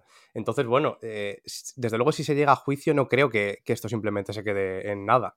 O sea, marcaría algún tipo de, pues bueno, de, de hito, si queréis, dentro de, de lo que se puede y lo, y lo que no se puede hacer como, pues bueno, como editora, ¿no? Como dueña de un, de un servicio, de una plataforma, eh, con respecto a, a, pues bueno, a las condiciones eh, para los usuarios y esta comisión del 30%, que, que ya digo, lo raro sobre todo es, es esto, ¿no? Que entiendo que a lo mejor no es tan raro por lo que hablábamos de la dominancia de Sony en, en Europa, en Reino Unido también es así. Hay 8,9 millones de, de usuarios aquí implicados, que no hay que, no hay que apuntarse, ¿no? Hablaban sobre esto, que no hay, no hay necesidad de meterse en ningún lado para que te devuelvan ese, dinero si, si acaba saliendo bien, pero, pero representan a muchísima gente.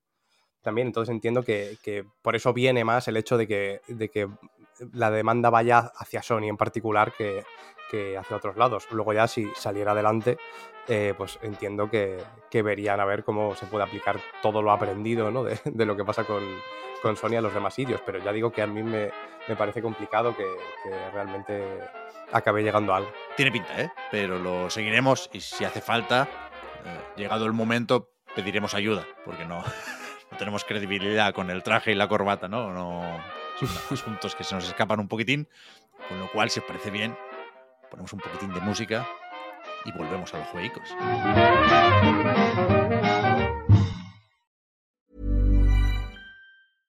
This is Paige, the co-host of Giggly Squad, and I want to tell you about a company that I've been loving, Olive and June. Olive and June gives you everything that you need for a salon quality manicure in one box. And if you break it down, it really comes out to $2 a manicure, which is absolutely insane. It's also so easy to get salon worthy nails at home with Olive and June. The difference between how your nails used to look when you did them yourself and now with the Manny system is a complete game changer. The best thing about Olive and June too is it's a quick dry. Dries in about one minute, lasts for five days, and full coverage in up to one to two coats. Visit oliveandjune.com slash perfectmanny20 for 20% off your first system. That's oliveandjune.com slash perfectmanny20 for 20% off your first system. Burrow is a furniture company known for timeless design and thoughtful construction and free shipping, and that extends to their outdoor collection.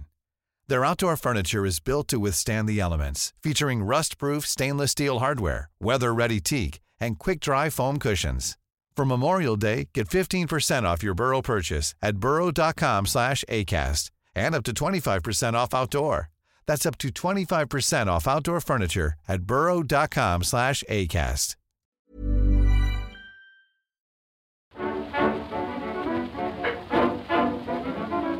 Antes de preguntar a qué habéis jugado esta semana, tengo que colar otra pregunta. No lo recordaba.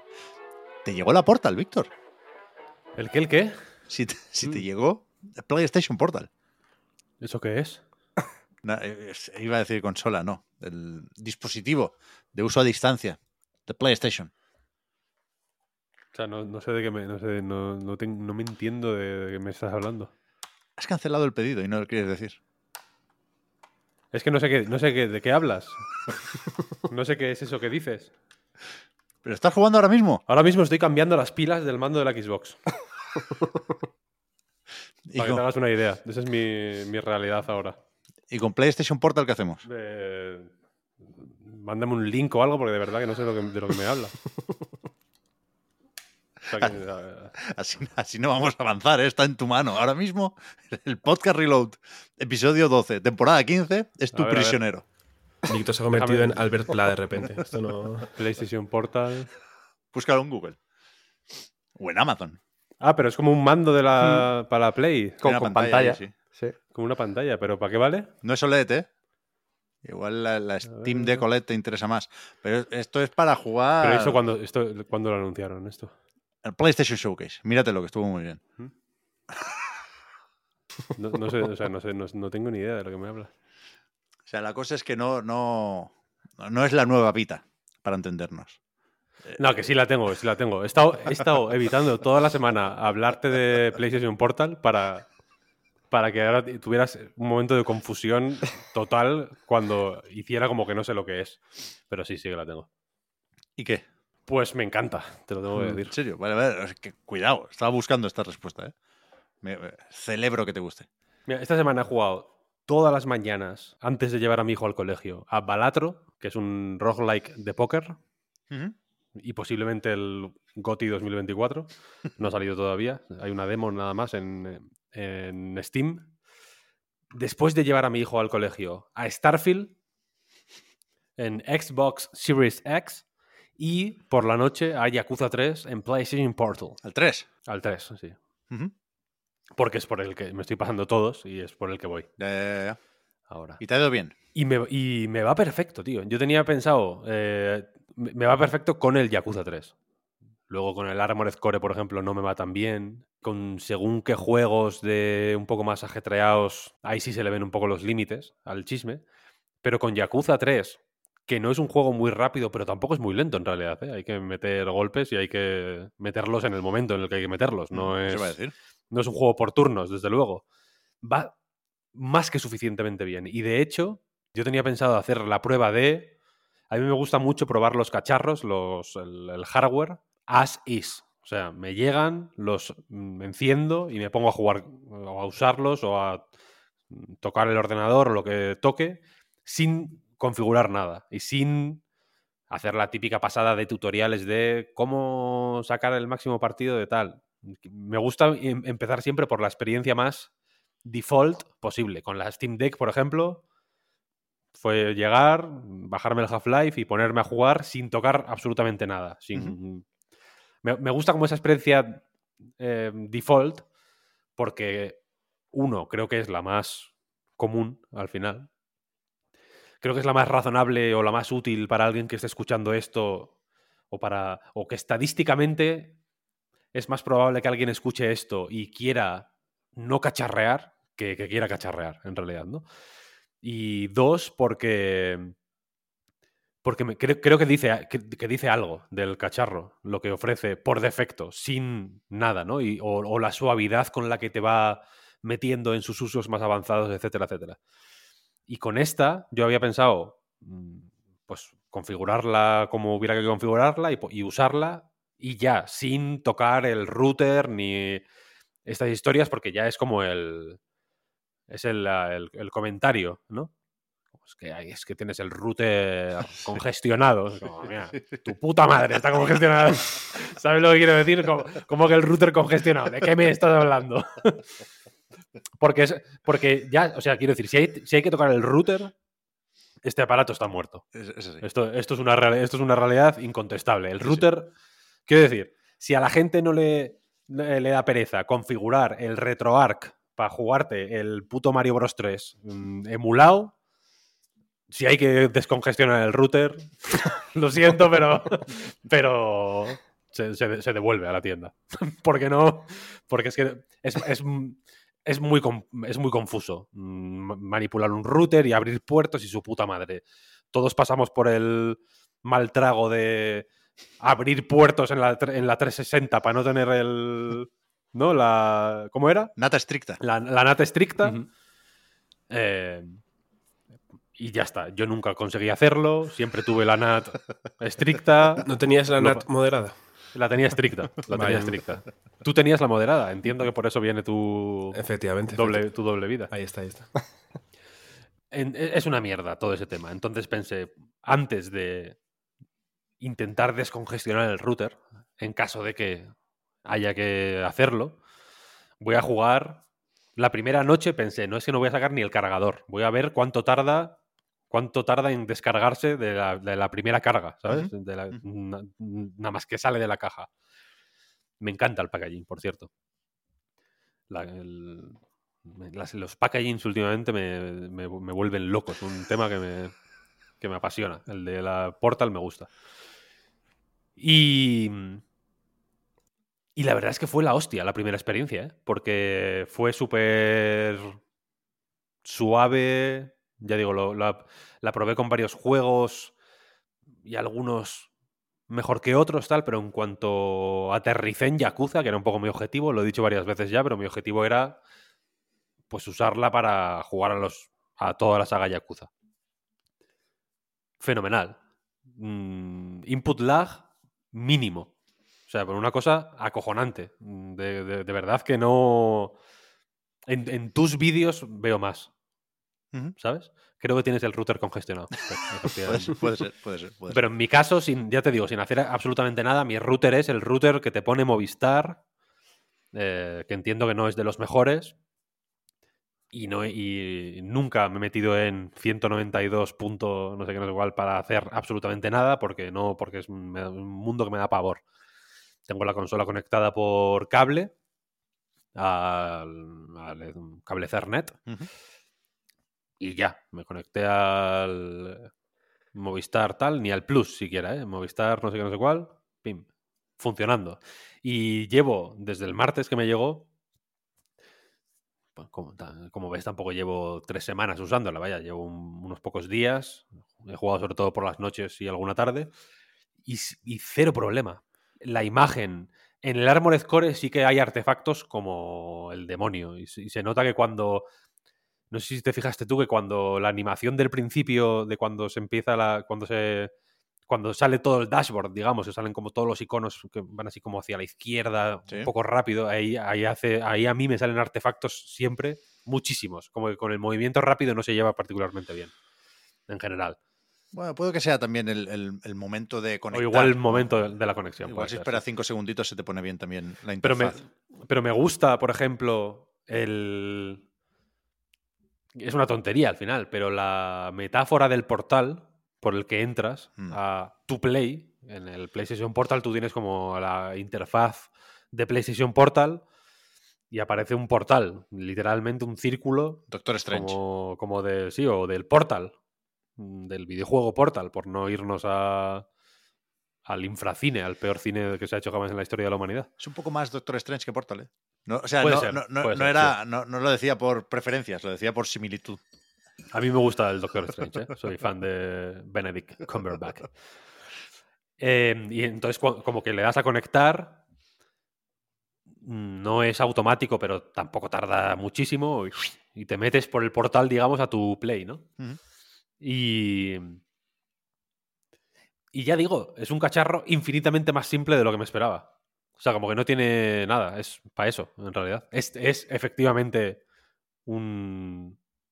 eh, Es que no- Remote Player, creo que lo pone en la caja, en el packaging de la PlayStation Portal, el. pues, donde salen los, las imágenes del Spider-Man y el cacharro y tal y cual, es como una. Es como un disfraz de la caja auténtica, que es una caja gris, de, como de almacén de Amazon. ¿La, la viste? ¿La llegaste Sí, a ver tú? Sí, sí, sí. Y ahí, pone, ahí no pone PlayStation Portal en ningún lado. En la pegatina pone Remote Player for PlayStation 5 o algo así. ¿En serio? No pone PlayStation Portal. PlayStation Portal es una tapadera para... O es como el, el nombre artístico, el nombre artístico de- de- del, del cacharro. Que es eso, no tiene más, en realidad. Sí, sí. Y, y por lo demás, la pantalla es bastante buena. No porque sea particularmente. No, no no- no es muy virguera, quiero decir, no hace ninguna virguería. Pero joder, es bastante más grande que la de un móvil. ¿sabes? No, hay no hay ningún móvil así de grande.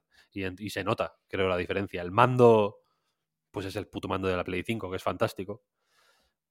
El peso, sobre todo, es lo que más me ha gustado livianísimo el cacharro. Es un, es un aparato súper tal. Los- los- que- ah, no, no sé si tiene que ver con reducirle la masa al aparato. Ya, ya hablo en términos de Starfield, como ves. Para mí los aparatos solo tienen dos propiedades, valor y masa. Ahora, Eh, ahora te los puedes comer sin meterlos primero en el Ahora, inventario. ahora, se, ahora se puede, eso es la hostia, ¿eh? Game changer. Y la cuestión es que los altavoces integrados son un poco pedorros. Sí. Eso es igual lo más malo que puedo decir así de mi experiencia con PlayStation Portal, es que suena un poco mal. Tienes que ponerle el- el- los, los cascos si quieres y ya. Pero bien, bien, la verdad es que me... Ya digo, no he- ni, ni siquiera he intentado descongestionar el router en ningún momento. Ni lo he reiniciado, quiero decir. O sea, no, no he querido ni... Normalmente cuando, cuando conecto un aparato de este tipo al router, lo apago y lo dejo como 10 segundos apagado y lo enciendo otra vez. No sé exactamente por qué, pero mi amigo Nacho, un saludo Nacho, una, yo vivía con él en cierto momento y, y, y nos lo recomendaba porque él es teleco y entonces sabe mucho de routers y nos recomendaba como re- apagar el router, dejarlo un rato y luego encenderlo otra vez cuando supongo que para descongestionarlo, es que no lo sé, no, no tengo ni idea, la, verdad. Con este no hice ni eso y, ya digo, a la primera enganchó como una bestia, funciona fenomenal, se juega el Yakuza de locos y, y es un poco para lo que la quería, así que fenomenal. Y, y- y ya tengo el Octopath ahí, por ejemplo, en la, en la, en la cola. Y para ese tipo de juegos yo creo que está bien. Seguramente para otros un poco más demandantes, ¿no? Quería probar antes del reload, no me dio tiempo, el Street Fighter 6 para ver cómo era Bueno, jugar a, a un juego de lucha online, etcétera, etcétera. A ver, a, a ver si se sumaban los input lags, quiero decir, ¿no? De alguna manera, o a ver si se sumaba eh, los retardos entre las distintas conexiones que hay ahí en- involucradas, pero no me ha dado tiempo. Pero vaya, ya digo, un aparato mu- mucho más simple de lo que de lo que me esperaba, la verdad. Y me, y me ha sorprendido para bien que sea tan simple, porque solo quiere hacer una cosa y la, y la hace, supongo. No, todavía no he ido a ningún hotel a probarla, que es el elefante en la habitación, supongo. Eh, pero bien, bien, muy bien. Muy contento con la porta, eh, la verdad. bien, bien. Me alegro, ¿eh? Ya digo, para ese uso concreto me, me creo que te funcione, ¿eh? Tampoco sé cómo de suave tiene que moverse la cámara en Yakuza 3, pero yo la semana pasada en cualquier caso tampoco hablaba de un lag súper perceptible de le doy al botón y el muñeco Sonic en este caso salta un segundo más tarde. Pero sí que a mí la idea esta del control pesado se me hace muy cuesta arriba. Pero es que, a ver, al final, mm, claro, depende del juego. Los claro. Yakuza, pues bueno, te puede, se puede permitir llevar un poquito más de peso encima y no pasa nada. Pues El Armored Core sí que lo noté mucho más. eh, ¿Sabes? Ya. Hacía la experiencia mucho más miserable. En el Armored Core tienes que tener cierto control, hay mucho bicho moviéndose por todos los lados. Cuando tienes la cámara fijada en un enemigo, hay mucho movimiento. Hay perder, hay- perder décimas de segundo sí que es una Ujú. putada. Pero en los Yakuza, no, en realidad. Hay que tener muchas ganas para comprarse esto para jugar al Yakuza, ¿eh? Nada más. Sí, Lo- sí. Quiero decir, que no, no- Ha quedado claro, ha quedado claro. no, no quiero, no quiero que, que parezca como en plan, wow, qué guay este reproductor de Yakuza a distancia. Tampoco, tampoco es eso. O- eh, y el- primer día sí que me pasó que, el- que mm, la, la usé, la usé, ¿no? Mm, Jugué un rato al Yakuza, tal, la apagué, no sé cuál, no sé cuál, y yo tengo conectada la Play, la Play al monitor. Y es un monitor más o menos viejo y no se apaga solo. Entonces, se me enciende el monitor solo con la Play, ¿sabes? Te- Tenía activada la mierda esta de que el HDMI encienda el monitor y entonces estuvo el monitor toda la noche. Bueno, entonces eso. Es verdad que los Yakuza están también en Steam, ¿eh? que los puedes jugar, entiendo que más que bien en la Steam Deck, pero los, los tendrías ya en la biblioteca de PlayStation, Sí, claro. sí, sí. Pero se juegan, o sea, ya digo, se- aquí se ven bien, se juegan bien, todo bien. Están en el Plus, además, ¿no? Eh, Todavía en están, el Plus puede ser, está el Lost Judgment ahora mismo, creo el resto no. ¿A qué más se ha jugado entonces esta semana? Al Starfield. Es verdad, es verdad que lo has dicho, ¿eh?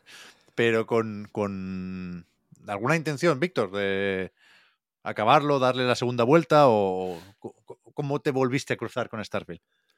Es una historia muy curiosa, ¿eh? Si quieres te la cuento. Me gustaría, la verdad. Vale. Yo quería jugar al Jusant. Bien, Mm, que bueno. También dicen que está guay. está bien, ¿eh? Entonces, no sé exactamente por qué, pero mi puta Xbox. Esto es una. eh, Es una, mm, es una cosa de, de auténtico idiota. Entonces supongo que lo hice yo en algún momento. No quiero echar la culpa a la Xbox. Pero, pero si lo hizo ella por, por su voluntad propia, hay que ser un poco hija de puta, ¿eh? Porque me instala los juegos. Yo tengo un disco duro externo, aparte del interno de la Xbox, tengo un disco duro externo y creía recordar que tenía configurado que los juegos de Series X se instalaran en el disco duro eh, in- interno y los de One eh, y 360, etcétera, en el externo. Porque los de Xbox Series X no se pueden reproducir desde un disco duro externo, hay que reproducirlos desde el interno. La cuestión es que en algún momento eso cambió y se me instalaron y se me empezaron a instalar todos en el en el externo. Entonces dije, bueno, voy a jugar al Jusant. Me ponía, ojo, esto no se puede reproducir desde el externo. Y yo, pues ya lo sé, no sé por qué está ahí, pero bueno, pásamelo al interno. Y ponía como, falta, yo qué sé, cinco minutos. Y pensé, soy, soy padre, estos cinco minutos para mí son muy valiosos. Voy a intentar jugar al Lamplighters League, que también lo quiero, que lo tenía instalado del Game Pass y digo, bueno, voy a, voy a intentarlo también, que me, que me apetece. Le echo ya jugar al Jusante en otro momento. Y me meto en el Lamplighters League y me pone, oye, esto no se puede jugar desde un disco duro externo. Y yo, bueno, insisto, lo sé, pero lo que no sé es qué hace ahí. Muévemelo al interno, venga. El Lamplighters League ocupa como tres veces más que el Jusant. Entonces me tardaba más rato todavía. Y pensé, joder, vaya puta mierda, voy a tener que estar ahora esperando 15 minutos. Ya me apetecía jugar al Lamplighters League más que al Jusant, la verdad. te faltó un poco de copilot ahí, ¿eh? Te habría avisado. Me- Al, momento, ¿no? En plan, me es que que yo sí. creo que antes me avisaba de, oye, ¿estás seguro de que quieres instalarlo aquí? Que no vas a poder jugarlo. Pero bueno, nadie me avisó. Y digo, bueno, pues no pasa nada. Y entonces estaba repasando los juegos de la biblioteca de, del- de, la Xbox. Estaba mirando ahí los logros del Alan Wake, que me faltan, que me faltan ya poquitos y tal. Estuve tentado de- de, mm, de empezar algún DLC del Alan Wake 1, que me lo instalé también después del 2 un poco con el subidón y tal, pero de pronto apareció el icono de Starfield ahí. Dije, hostia, no sé si en la lista, de- en la cola de las actualizaciones, como que se había actualizado hace poco y tal y cual. Y pensé, mm, pues igual hay que ir al espacio, ¿no? Porque en la prórroga de la, del reload de la semana pasada, creo que no, de la, de la anterior, me parece, Sí. hicimos una, hice, vaya, un alegato a favor del Starfield, que no sé de dónde me salió, porque yo hace que no juego al Starfield mm, meses, vaya, no- y, y tampoco he pensado muchísimo en el Starfield, pero es un juego que no termino de tenerle la antipatía que creo que le tiene otra gente. Y, sí, y, lo, y lo he mantenido ahí instalado porque siempre lo tengo ahí como, bueno, en algún momento volverás, Víctor, y, y- y y terminarás de explorar el espacio. Entonces lo vi ahí y digo, bueno, pues voy a jugar al Starfield mientras se pasa al disco duro interno el Lamplighters League. Y me puse, me puse, me puse, me puse. Y ahora estoy enganchadísimo al Starfield. Pero una cosa brutal. Encantado. Me, me- Es un juego que, fíjate, voy a decir una cosa que igual es polémica. Pero es un juego que parece que está. que se sostiene de pie o, o que las piezas están enganchadas con celo. No sé cómo, no, no sé cómo no explota este juego. Porque es, eh, tiene unas cutradas a veces que son de volverte loco. De decir, pero ¿cómo han hecho esta mierda? Hay momentos que, que no- que- que- que notas que es como una catedral de latas de Coca-Cola usadas, ¿sabes? Es como, ¿qué está pasando aquí? Y luego hay otros momentos que, que son tan abrumadores que dices, Dios, es verdad. El, el espacio es precioso, es increíble. Hay misiones o, o cuando una misión sale bien. Hice una que era como súper rutinaria, de ir a una mina a coger no sé qué pollas y salir. No, no tenía nada, era una misión mm, súper sencilla. Y, se dio de tal manera que, que, que los personajes mm, todos me dijeron cosas que me parecieron en ese momento súper eh, ocurrentes y que entraron en el momento en el que tenían que entrar y que no sé, todo el ritmo de la narrativa, digamos, fue exquisita. Los encuentros con los enemigos absolutamente perfectos, que no siempre ocurre, ¿eh? porque hay veces, hay- he hecho otras misiones esta misma semana que por algún motivo la combinación de nivel de los enemigos y el nivel de mis armas, por ejemplo, o el, el poder de ataque de mis armas, estaba un poco descompensado y ha sido otro rollo absolutamente, de entrar ahí, pa, pa, pa, como Harry el sucio, matando a todo el mundo. Encontré una pistola que, que añade f- a las balas. Y me metí en una, como en una base de unos piratas, una base de estas de reconocimiento abandonadas o no sé qué, que estaba como con piratas espaciales. Y pa, pa, pa, pa. la- cada tiro que acertaba, que eran todos, porque tenía, una- precisión a- a- acojonante, como del 78% eh, eh, esta pistola, le quitaba la mayor, la mayor parte de la vida a cada enemigo, hacía que, que se, pues que se pusieran llamas el enemigo se ponía así como medio confuso porque estaba en llamas y, casi muerto, evidentemente, y el fuego les terminaba de quitar la vida, ¿sabes? El poquito de vida que les quedaba. Entonces, fue una misión en la que, de alguna manera, yo era un super asesino con un revólver de fuego, de pronto. Tiene, ese tipo de cosas que el roleo es increíblemente inconsistente. No tiene. eh, de- depende de, de, de, las- de la potra que hayas tenido en la, en la misión anterior, explorando o buscando entre los cadáveres y que, y que por algún motivo el loot de un cadáver sea mucho mejor de la cuenta, de pronto. O que te hayas encontrado una caja con una escopeta que de pronto es un lanzacohetes al mismo tiempo. Que la tengo también. Hace muchísimo daño y, y expl- y- y- y explotan los, los- proyectiles. Es un, es un desfase total. Pero, pero no lo tenía eh, un- 10 minutos antes, ¿sabes? Ni tenía.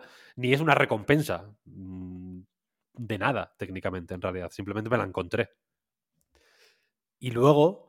eh, ya digo, tiene unas movidas muy cutres, pero luego tiene, un- tiene un- una atención al detalle que de verdad que me resulta abrumadora. Me encanta mm, ver Starfield, meterme por los edificios de Starfield.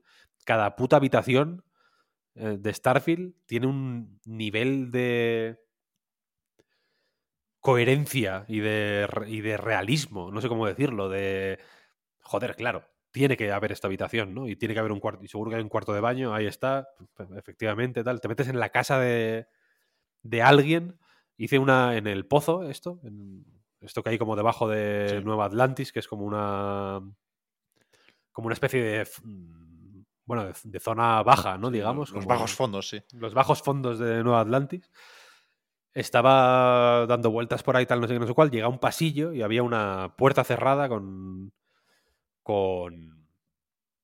de estas que. con- de principiante, ¿no? Eh, de, que, la- que tienes el minijuego este de las La ganzúas. ganzúa digital. Eso es. Y yo, hostia, vamos a ver qué hay. La abro, abro la puerta, un cadáver en el suelo. What the fuck? ¿Qué es esto? Me acerco al cadáver y de pronto del baño sale un perro Sí, esa la de hice estos yo- robots. La hice también yo, sí. Le disparé tal, no sé, no sé cuál. Y, y es el típico momento que yo no sé si hay una misión asociada a eso, pero es exactamente el tipo de momento que, que, necesitaba para engancharme a Starfield. Porque es el momento Skyrim de entras en una casa random y hay tres detalles que te cuentan una pequeña historia. Aquí está el cadáver, efectivamente. Está el perro, que es un perro increíblemente agresivo que se te lanza a matar y que tiene un y que es como de nivel 15 o algo así. No te voy a decir que sea de pronto un combate contra un jefe, pero tienes que pegarle unos cuantos tiros bien pegados para matarlo. Es un perro muy agresivo. eh, miras la casa, es una casa más o menos pequeña, más o menos, pues, el tipo de casa que te esperas de los bajos fondos, quiero decir. Y hay un ordenador donde, mirando los emails, vas descubriendo que el tío básicamente se puso en contacto con otro a través de, entiendo, algún tipo de oferta en una página de compraventa. De- había un tío que vendía un perro de este tipo. Parece algo tipo dark web, porque es un tipo de perro que, según te vas enterando, eh, no es legal comprar porque debe ser un perro como de eh, ataque o de protección muy agresivo y que, y que hay que tener una licencia especial para tenerlo. Y el vendedor insiste mucho en que eh, necesita ver el dinero antes de coger el perro, ¿no? Y luego te enteras de que en algún momento del intercambio el hombre que está ahora en el suelo, cadáver, se, se fue con el perro sin pagarlo. Como pensando que había estafado al vendedor, pero resulta que el vendedor tiene la opción de activar al perro con control remoto y entonces básicamente lo activa y el estafador acaba muerto en su casa por ese perro que luego has matado tú también. No es una misión, ya digo, es simplemente una, una pequeña anécdota del mundo de, Starfield, como hay tantas, en realidad, si te paras a buscarlas. Y, y en ese momento pensé, Buah, tengo, tengo que jugar a esta mierda más o menos a fondo.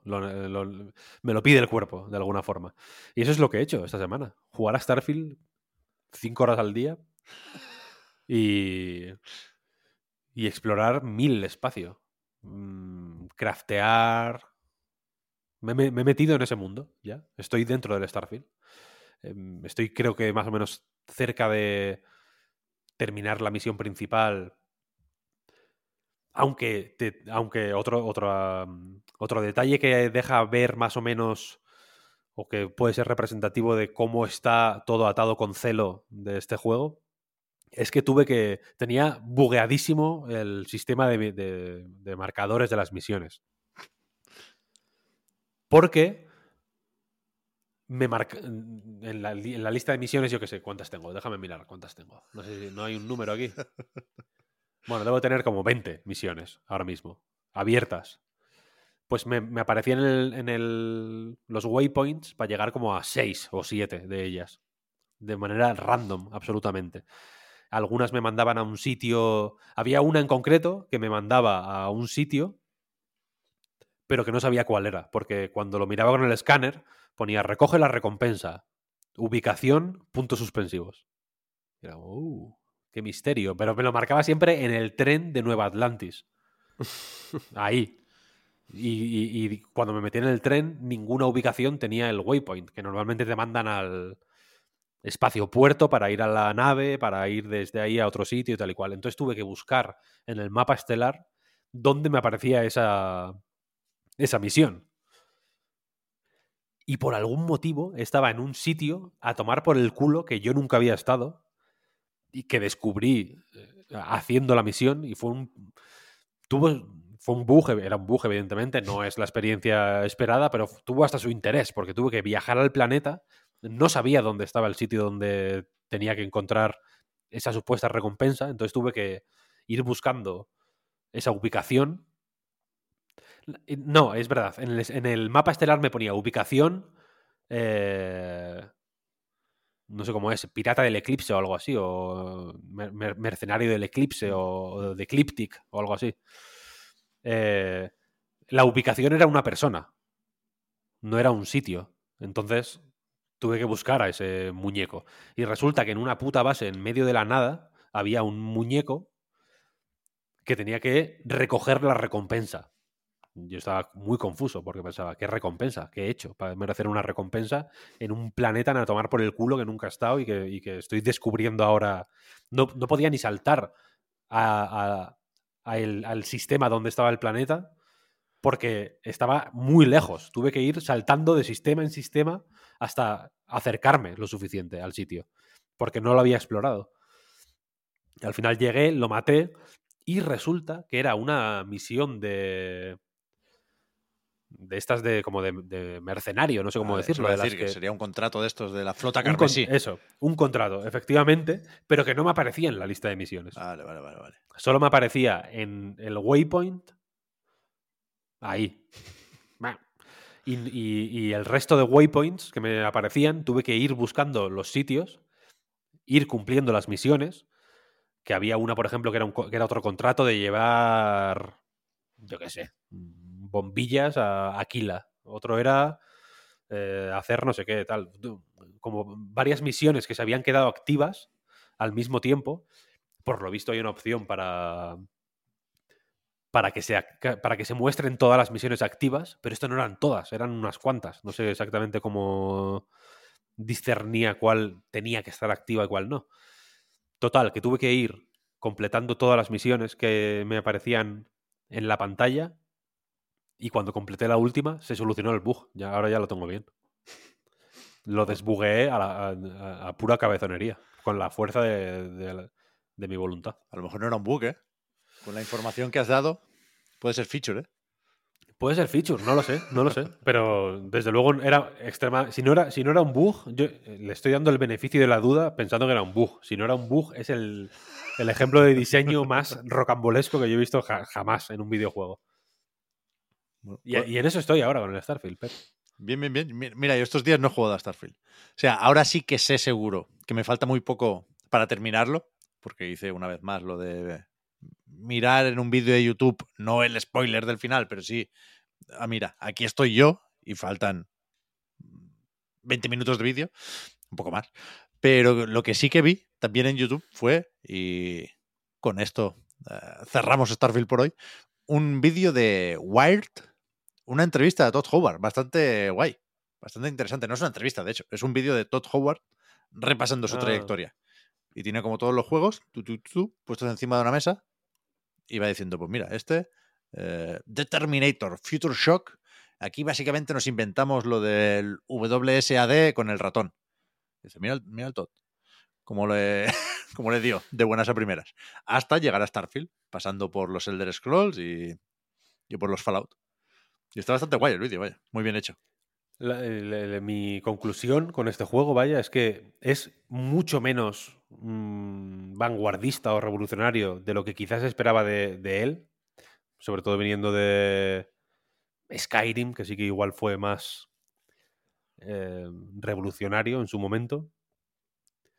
Pero es que Skyrim tampoco fue revolucionario, porque Skyrim es igual que el Oblivion en realidad. y si te vas, y si te vas mirando decir. los juegos de esta gente, son todos el mismo juego en realidad. Llevan haciéndolo muchísimo tiempo. Skyrim resultó tan revolucionario porque simplemente no habíamos jugado nunca la mayoría a otro juego de Bethesda. Yo, por ejemplo, solo conocía el Oblivion, creo, ¿eh? en realidad, antes de. O el Fallout 3 es de antes del. del Skyrim, no lo sé. Sí, sí, sí. Pero la cuestión es que Skyrim mm, seguramente fue la toma de, la primera toma de contacto, una de las primeras tomas de contacto con esta forma de hacer juegos para muchísima gente. Y entonces supongo que hay una falsa sensación de necesitamos un pro- ver el mismo progreso en Starfield que, que cuando te la quitas del medio, ¿sabes? Yo estoy disfrutando muchísimo de Starfield ahora mismo. Eh, Viéndole los fallos por todos los lados, ¿eh? Que porque ya digo que hace aguas de una manera que es absolutamente prodigioso que no se hunda.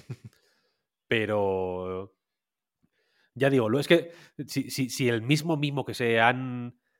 Cuando te metes en un edificio de estos son como. que están construidos con placas modulares, que cada.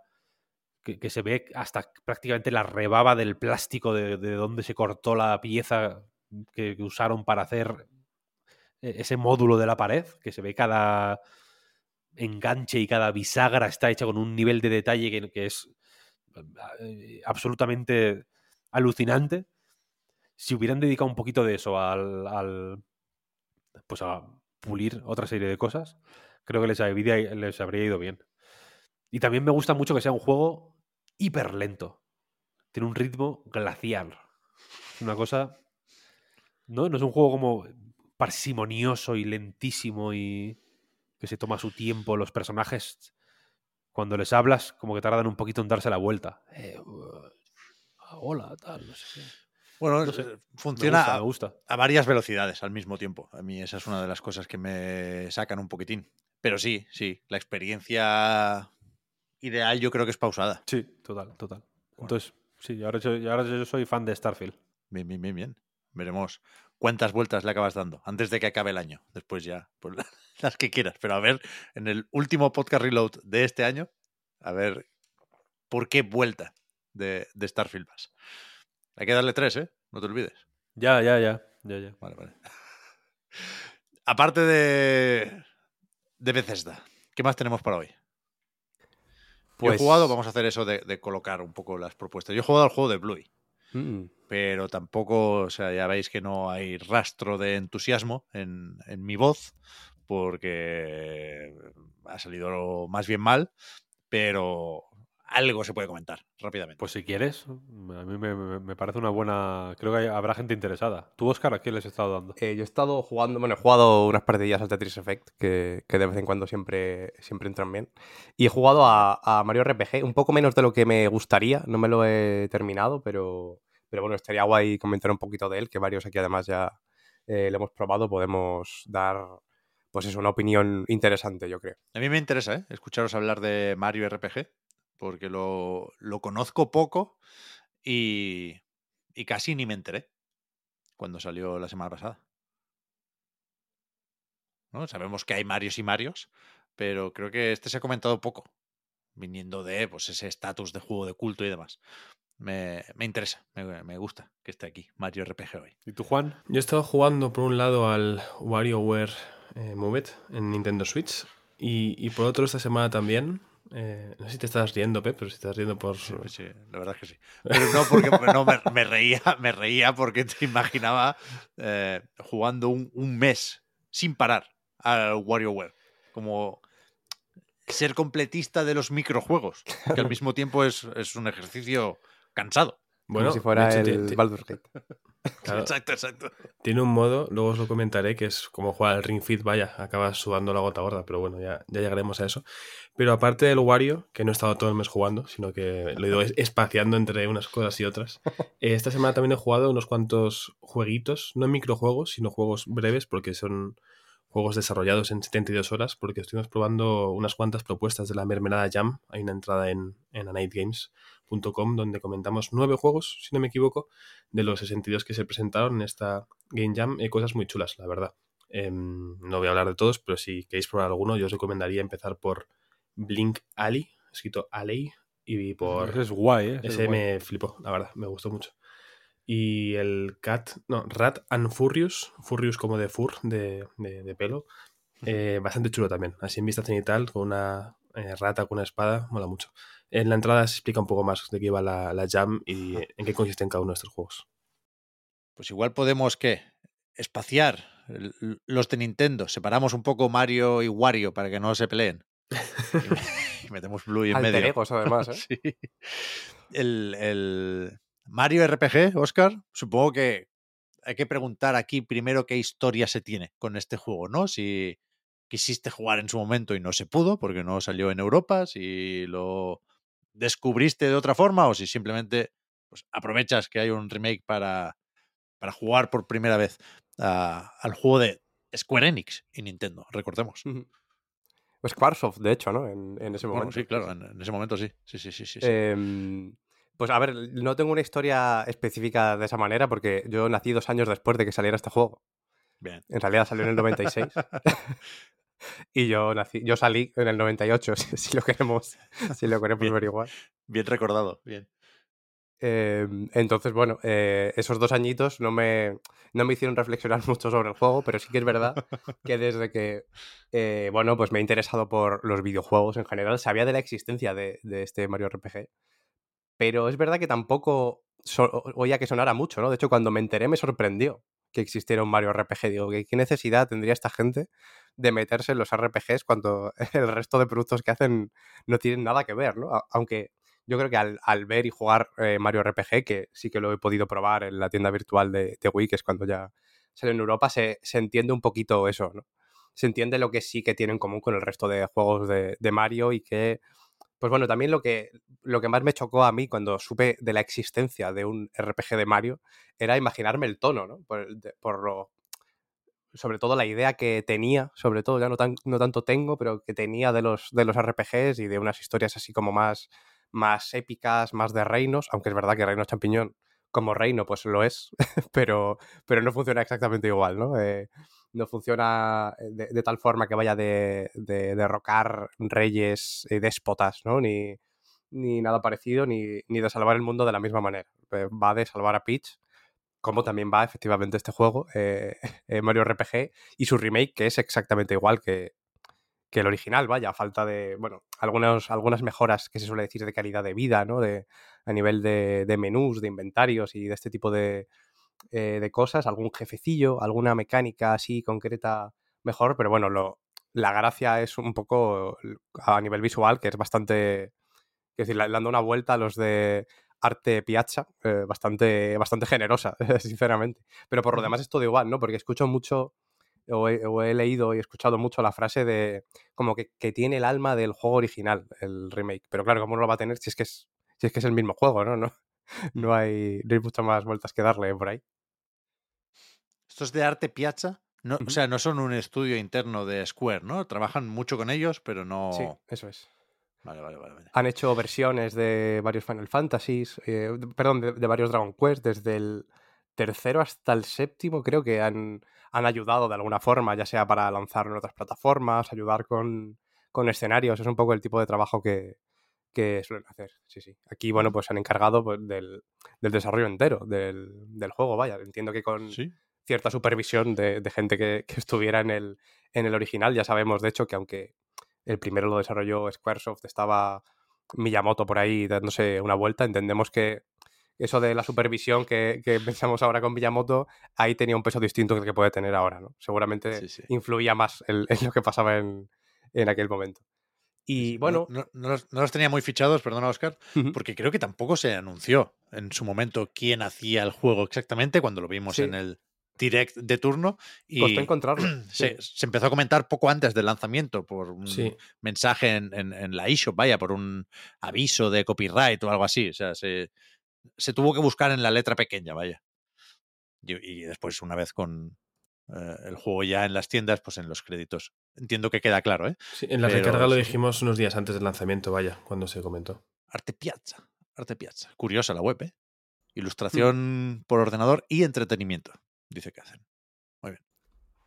Eh, sí, bueno, eh, y hablando ya un poquito más sobre el juego en sí mismo, y, y pensando en eso de que comentaba del, del, tono y el sentido que tenía que hiciera un juego así Nintendo, al final eh, yo recomiendo mucho, por cierto, escuchar la, la, el podcast de hablar de Víctor con Paula Rivera, que Sí. hablaban sobre este juego y sobre un libro que escribió Paula llamado Érase una vez eh, siete estrellas, muy interesante sobre Mario RPG y, y bueno, y todo lo que, lo que le rodea. Y un comentario que, que me pareció muy interesante, que es el juego como, como cuento de hadas, ¿no? Eh, la historia de cuento de hadas que tiene un poquito este Mario RPG. Eh, y un poco la intención que tenía en ese momento, que era eh, básicamente simplificar de forma completamente consciente y, y, a propósito, ¿no? Faltaría más, que, que, por eso es por lo que ya decía, chocaba un poco con lo que solía hacer Nintendo y por eso me sorprendió que existiera. Pero yo creo que, que precisamente lo hacen muy bien porque es, lo, lo, plantean todo de una manera mucho más simple en todos los sentidos, ya digo, a nivel de historia no deja de ser lo de siempre. Eh, por mucho que el formato sea RPG y moverte por, por, por grandes escenarios, con combates y, todo esto, la historia sigue siendo rescatar a, a, Peach en un principio. Luego es verdad que hay un poquito más de giro de, lo normal, pero, pero la base sigue siendo más o menos la misma. Y era así un poco en todos los sentidos, ¿no? Digo, era, estoy todo el rato hablando como en pasado, estoy hablando del mismo juego en, en este sentido, ¿no? Eh, hablando del remake y del, y del original, yo creo que se puede hablar de lo mismo porque ya digo que es exactamente el mismo juego. Es verdad que en momentos distintos. En ese momento yo creo que tenía más sentido un poco por, pues eso, pensando en el tono más adulto que rodea los JRPGs y que aquí precisamente la idea yo creo que iba más a, a ser introductorio de los, de los RPGs casi, ¿no? Y puede que un poco la, la mano de Squaresoft ahí fuera eh, eso, ¿no? Que, prueben primero este y que luego ya eh, nos viene bien a nosotros porque se pasan a los, a los Final Fantasy y, y eso que, que, abarcamos, ¿no? Ya tenemos una base de, de, jugadores, de niños más pequeños que en un futuro eh, podrían, podrían sumarse ¿no? a Final Fantasy.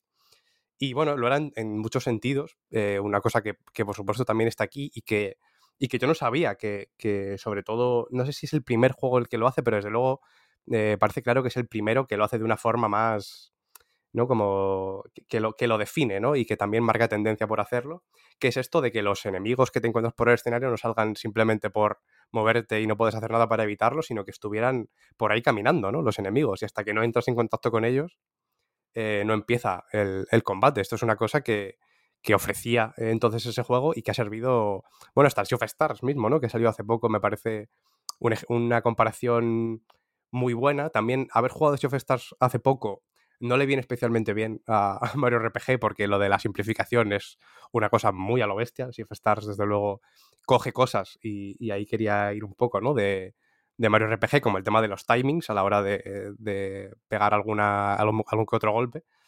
Pero ya digo, al final también marcó tendencias a nivel de accesibilidad, incluso, ¿no? Y, y, esto, yo creo que hubo gente que en su momento pudo considerar que, que eso, que era más o menos poco importante, pero, pero se ha acabado haciendo eh, más estándar, ¿no? El tema de, de, este tipo de combates. Eh, en general, ya digo, me parece que, que todas estas cosas que, que, hace a nivel de accesibilidad y de, y de historia, eh, a nivel jugable incluso, que no hay ningún momento que te ponga demasiado en apuros, más allá de algún que otro jefe. Es verdad que el resto de combates se pueden eh, sacar adelante pulsando la, típica del Pokémon, ¿no? De, el meme de que es solo pulsar la, A, pues aquí más o menos se puede hacer. Eh, el tema es que en algunos jefes, pues voy a comentar uno de los primeros que no recuerdo el nombre, pero me parece súper super guay, súper interesante. Lo que hace es desactivarte botones del mando. Según van pasando turnos, pues a lo mejor no puedes usar la A, que es el ataque básico. Entonces te obliga solo a usar objetos o usar las técnicas especiales, ¿no? Eh, pasan varios turnos y a lo mejor cambia y ya no puedes eh, usar de ataques especiales y solo puedes usar el ataque básico. Tiene este tipo de giritos que yo creo que lo, lo hacen muy interesante, pero ya digo que sobre todo eh, lo que hace muy guay, lo que, hace, lo que lo hace realmente eh, muy jugable, incluso a pesar de lo que tiene de, de introductorio, ¿no? Para el propio género, lo hace muy jugable para cualquiera porque tiene un ritmo y, y un alma súper súper accesible también para, para, quien tiene mucha más experiencia con esto, ¿no? Es súper agradable de jugar, es súper simpático. Al mismo tiempo, no para, ¿no? Porque ya digo que no supone demasiados retos, pero tienes que estar todo el rato pendiente y siempre pasa algo, si no es, pues eso, el, el puzzle de turno eh, nunca demasiado complejo, ¿no? Pero luego hay zonas, por ejemplo, hay una que, que se llama Las Croacas, que me, me hizo bastante gracia el, el, nombre, que es más enrevesado de lo que parece, ¿eh? Yo, yo pienso en esto como el primer RPG de, de un niño y digo, joder, la cantidad de caminos posibles y zonas por las que tienes que ir para acabar yendo por, por donde toca realmente tiene, tiene tela. O sea, no, no, no, siempre, no siempre es así. Pero, pero eso, en general, el, el eh, el ritmo es súper frenético, si no es eso, son minijuegos. Y yo creo que siempre te mantiene más o menos activo. Y, y ese, ese, tema del tono, eh, para mí se materializa en una cosa que me hace, que me hace mucha gracia, que es la forma que tiene Mario de comunicarse de alguna manera, ¿no? Porque tú aquí, pues no como en otros juegos de Mario, por supuesto, es un RPG, puedes ir a ciudades y hablar con gente que te encuentras por ahí, que en realidad, pues en general es todo el mundo dorándote la píldora, todo diciendo, madre mía, Mario, eres el mejor, menos mal que estás aquí, eres un héroe, no vas a salvar.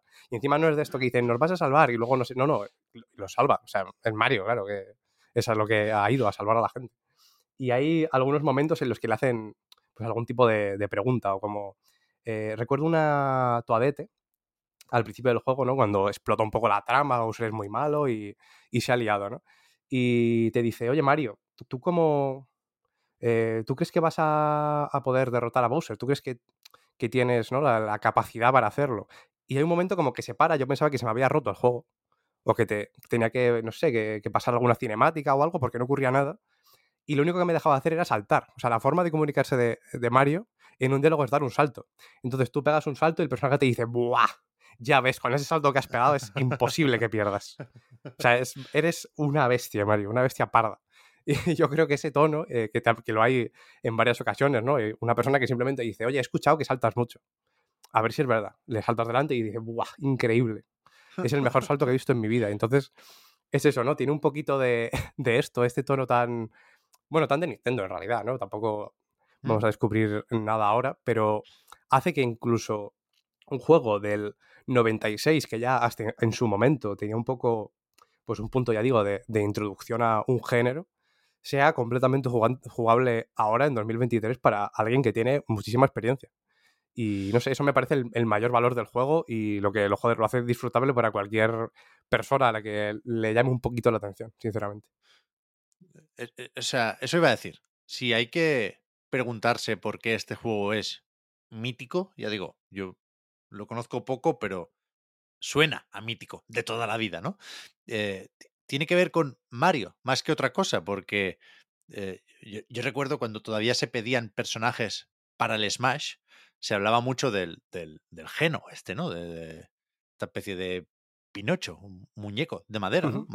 Más que otra cosa Sí. pero, pero no, no sé cuánta importancia tiene esto, y lo digo, por ejemplo, pensando en que eh, el juego original de Super Nintendo se llamaba efectivamente, o se llama, Super Mario RPG Legend of the Seven Stars. Y aquí le han quitado el subtítulo, como que molesta. ¿no? Que, mira, mira no, no, no hace falta que te hagas más preguntas o que busques más allá.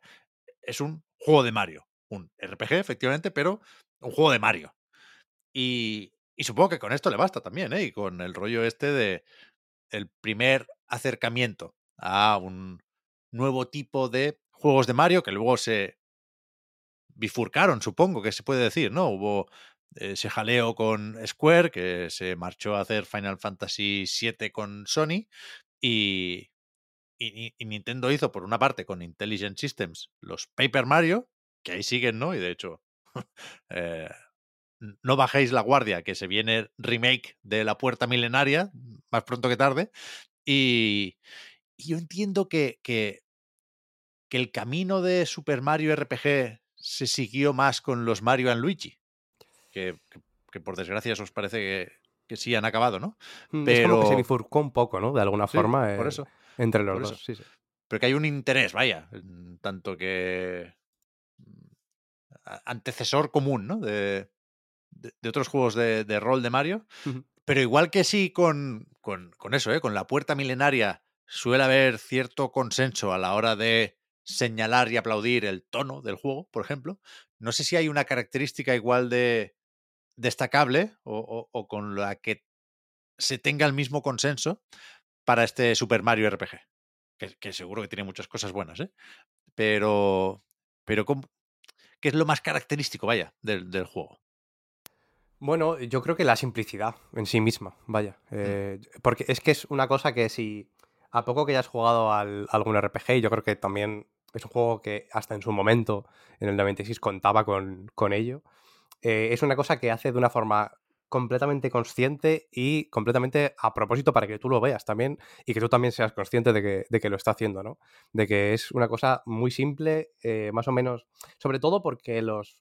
Yo creo que hay un punto de los RPGs de, de comerse la cabeza de más, ¿no? De, de gestionarse X zonas, de decir, vale, voy a cargarme a todos los enemigos de esta zona antes de avanzar, por si acaso luego pues está pensado así, a nivel de farmeo luego lo, lo voy a necesitar, ¿no? bueno, de grindeo lo voy a necesitar.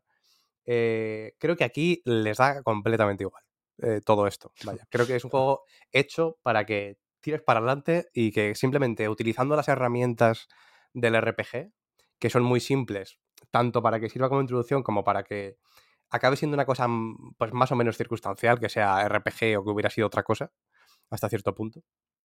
Eh, pero incluso eso, que, que sirva simplemente como una herramienta para darte una excusa para seguir jugando y para, para avanzar y darle forma, ¿no? Con, con mecánicas, eh, por decirlo a nivel técnico si queréis. Eh, Y a partir de ahí tirar y, y echarte el rato con Mario, con el tono de siempre. Y, y bueno, yo creo que eso, que lo que más caracteriza a, a, pues, a la serie de Nintendo, ¿no? En general, contando incluso los... Bueno, a lo mejor los Marios en 2D dan un poquito menos de pie a este tono de...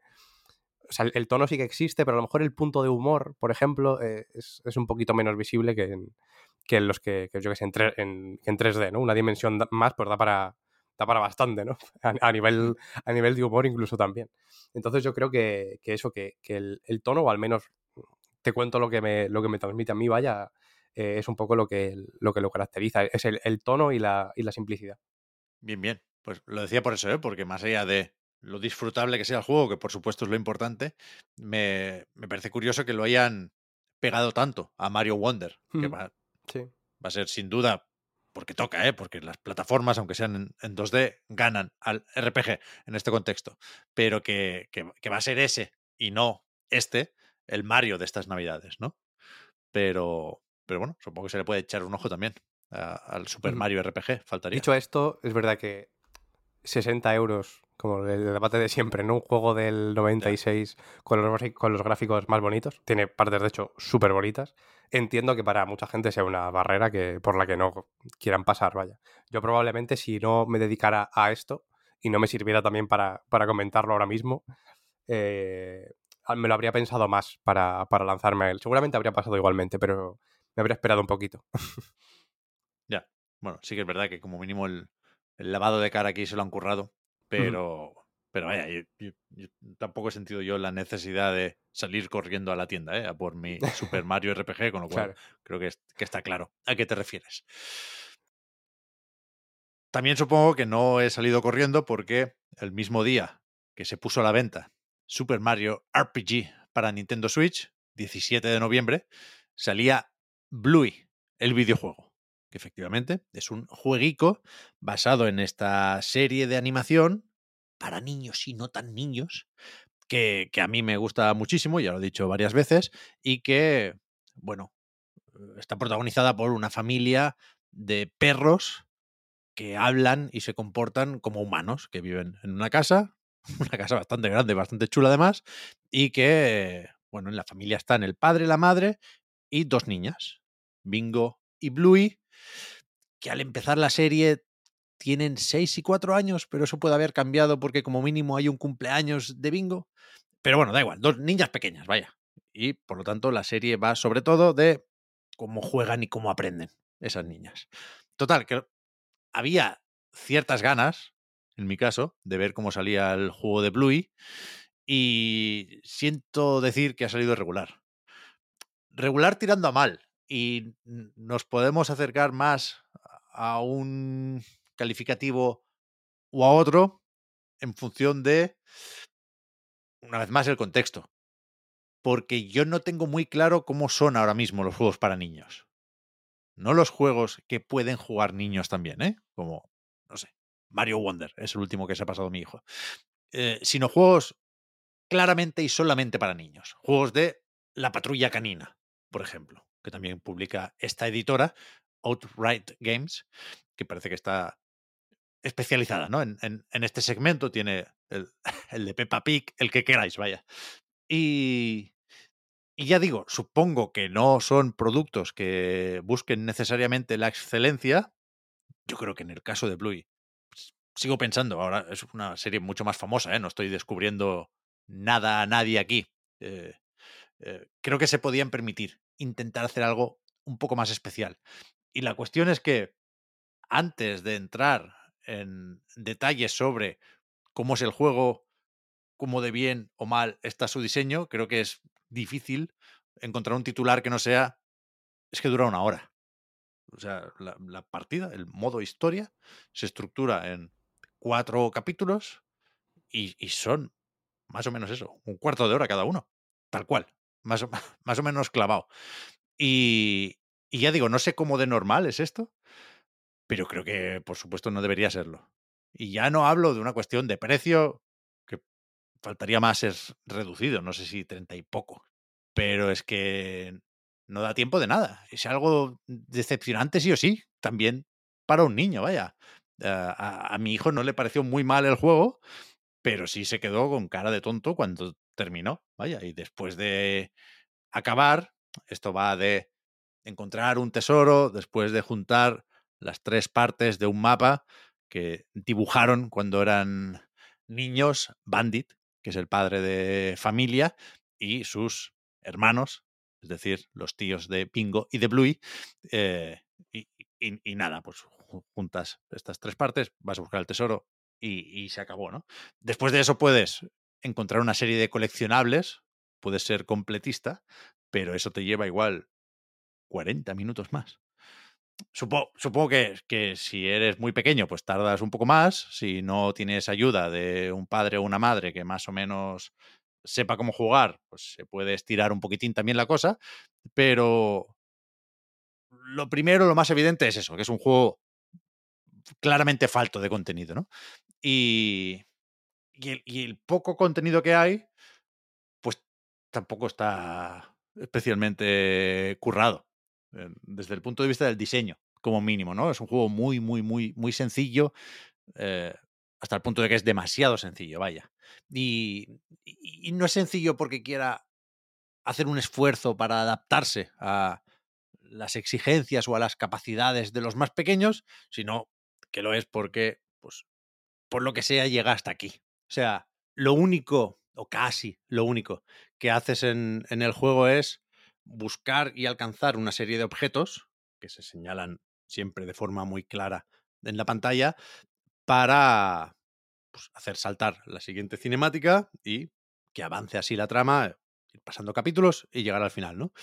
Son además objetos que, te pillan siempre cerca, porque el juego transcurre en varias localizaciones, en la casa, en el parque, en el arroyo, que mola bastante, que están bien, en tanto que gusta recorrerlas porque las conoces de la serie, pero que son zonas muy pequeñitas, ¿eh? están muy, muy limitadas y acotadas, con lo cual ni hay un exceso de exploración, ni, ni cuesta encontrar esos objetos o los coleccionables opcionales que están más o menos amontonados, ¿no? Pero que, que, que no hay mucho más, que a veces hay que saltar un poquitín para alcanzar algunos de esos objetos y sí que en cada capítulo se, se plantea y se desbloquea una suerte de minijuego que puede ser muy mini y, no sé si llega a ser un juego, ¿no? Son cosas tipo pilla-pilla, que, la gracia hasta cierto punto es que una vez lo, lo, has hecho por primera vez, puedes después jugar a eso en cualquier localización del, del mapa, ¿no? Y son como pequeños desafíos multijugador que tienen muy poquita chicha, una vez más. Pero no hay. No hay mecánicas. En realidad, lo más parecido a una mecánica es eh, lo de empujar muebles para llegar a sitios más altos. Es un juego demasiado corto en todos los sentidos, vaya, y que eh, no sé si llegar a decir que se salva, pero sí cumple en la parte de la presentación. Es un juego que técnicamente no sorprende, pero es verdad que se acaba viendo más o menos como se tiene que ver, ¿no? Que la mayor parte del tiempo, sobre todo en las cinemáticas, cuando no hay las animaciones asociadas al control del personaje, que sí son un poco más bruscas y o toscas, pero se, se ve más o menos bien, en tanto que se parece lo suficiente a, a la serie, ¿no? A esa estética plana de, de, los dibujos animados.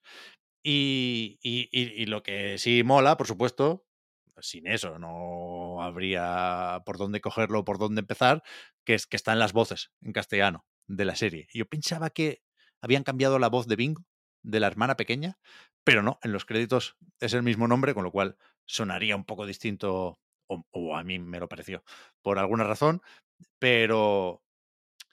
Pero eso, cuando no estás jugando y por lo tanto puedes llegar a tener la sensación de estar viendo un episodio de la serie, es cuando mejor se ve y mejor suena todo esto. Cuidado, el guion está totalmente al servicio del juego y de una serie de objetivos muy, muy, muy básicos, con lo cual no es para nada tan bueno como el guion de un capítulo de Bluey, ¿eh? Pero sí que, bueno, gusta ver y escuchar a los personajes, a los que tienes muchísimo cariño a poco que hayas visto Bluey. Y, y aunque te diría que aquí no hay ningún momento maravilloso de una ternura casi mágica, que en mi opinión es lo que hace especial la serie de Bluey, o desde luego lo que define algunos de sus mejores momentos. Aquí no está esto, decía, pero, pero sí nos movemos moderadamente cerca entre unas cosas y otras, de, de ese tono tan agradable, ¿no? Sobre todo al final, con el momento moraleja, parece que tengas un poquito, un poquito de ese efecto Bluey, pero, pero vaya, entonces se acaba y no ha dado tiempo de nada, ¿no? Eh, es una oportunidad perdida, por encima de cualquier otra cosa. Sobre lo de la oportunidad perdida, te iba a hacer una pregunta que a lo mejor es un poco rara, hablando de Bluey, pero eh, te iba a preguntar si aporta algo o si crees que, que, que, aporta algo a quien ve la serie, que es verdad que eso, que a lo No. mejor la pregunta es rara por, por lo que el, el público que abarca en muchos sentidos, pero, pero bueno, muchas veces como que en los juegos son una oportunidad de darle una vueltita a algo, a entender Sí. más a X personaje, Sí. ¿no? Y aquí entiendo que nada de eso, ¿no?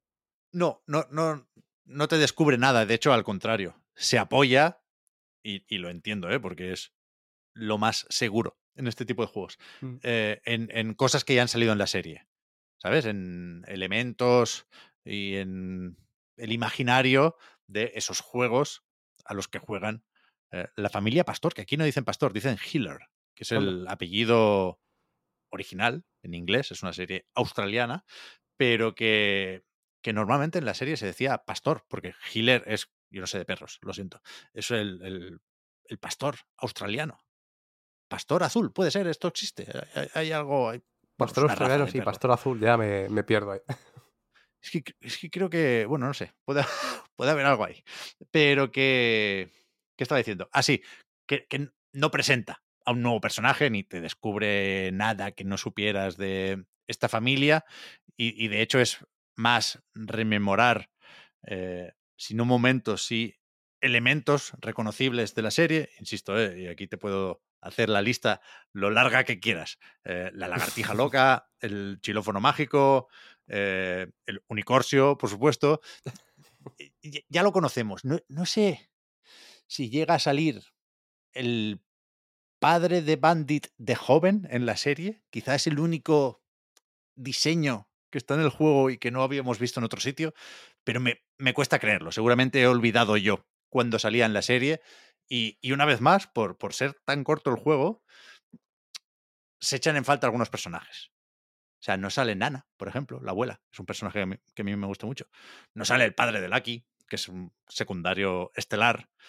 Y en todo momento, ya digo, el juego hace lo justo. No sé si por una cuestión de eh, expectativas de ventas, supongo que está todo esto bien medido y calculado. ¿eh?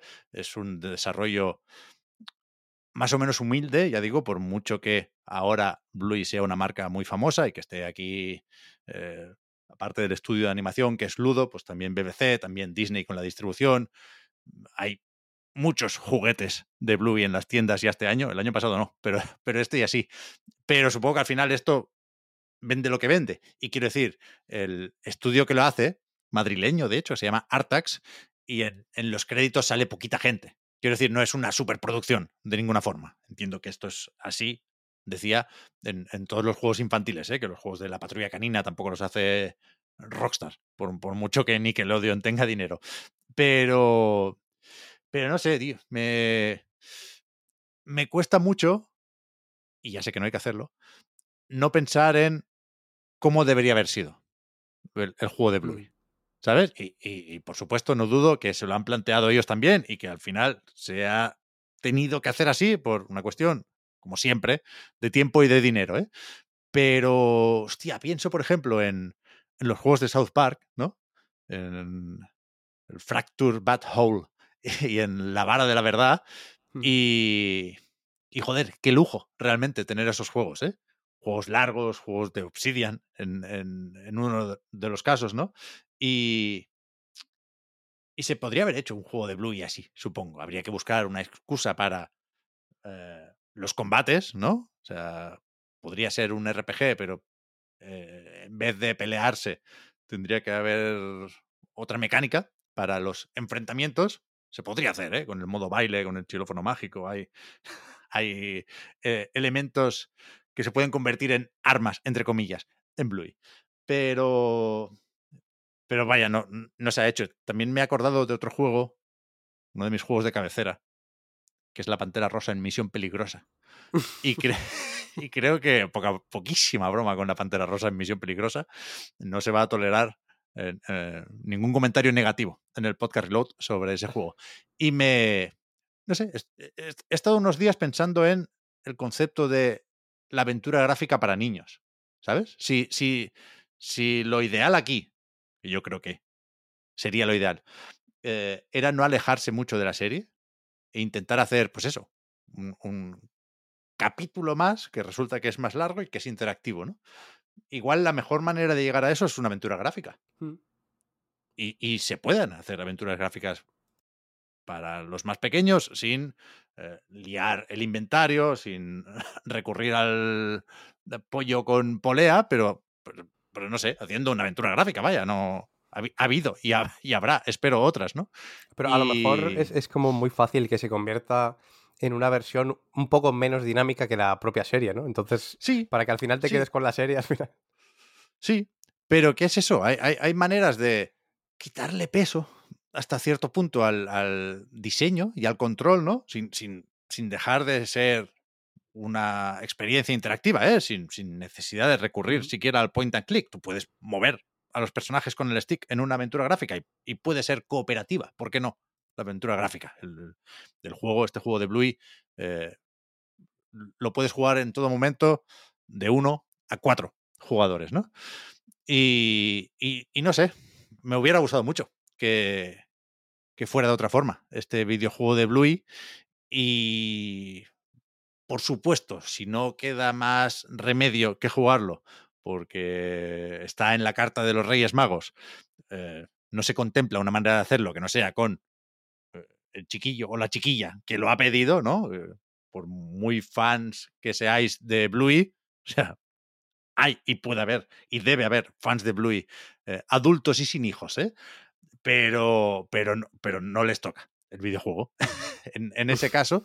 Y, y- y lo que sí me sorprende es, y lo voy a mirar, ¿eh? Y, y- y si se hacen este tipo de juegos es porque, por supuesto, venden, ¿eh? Supongo que, sobre todo en Switch, antes hemos mirado los concurrentes de Bluey y, en Steam, pues no, no se está jugando mucho. Pero que, que este tipo de juegos es curioso porque su ventana de oportunidad es muy pequeña. Por eso imagino que tienen que ser sencillotes y, entre comillas, baratos, ¿eh? Porque mi hijo pequeño de dos años no sabe cómo coger un mando prácticamente. Supongo que se puede empezar a jugar a los tres años. Yo creo que las primeras partidas más o menos serias eh, de, de mi hijo mayor fueron con cuatro años. Y claro, ahora tiene seis y se pasa al Pikmin 4. Quiero decir, ¿sabes?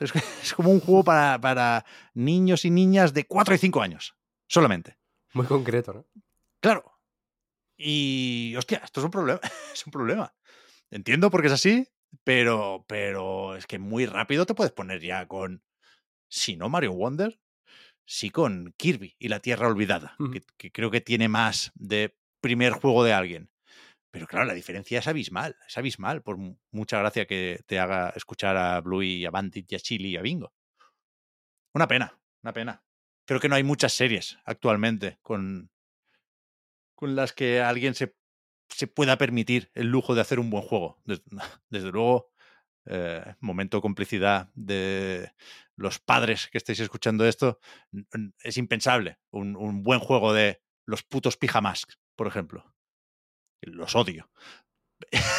y, y con Bluey, pues, pues mira, tampoco ha podido ser. Tampoco ha podido ser. Bueno, a ver qué pasa con Bluey, el videojuego parte 2. Bueno, ahí estaré de One, ¿eh?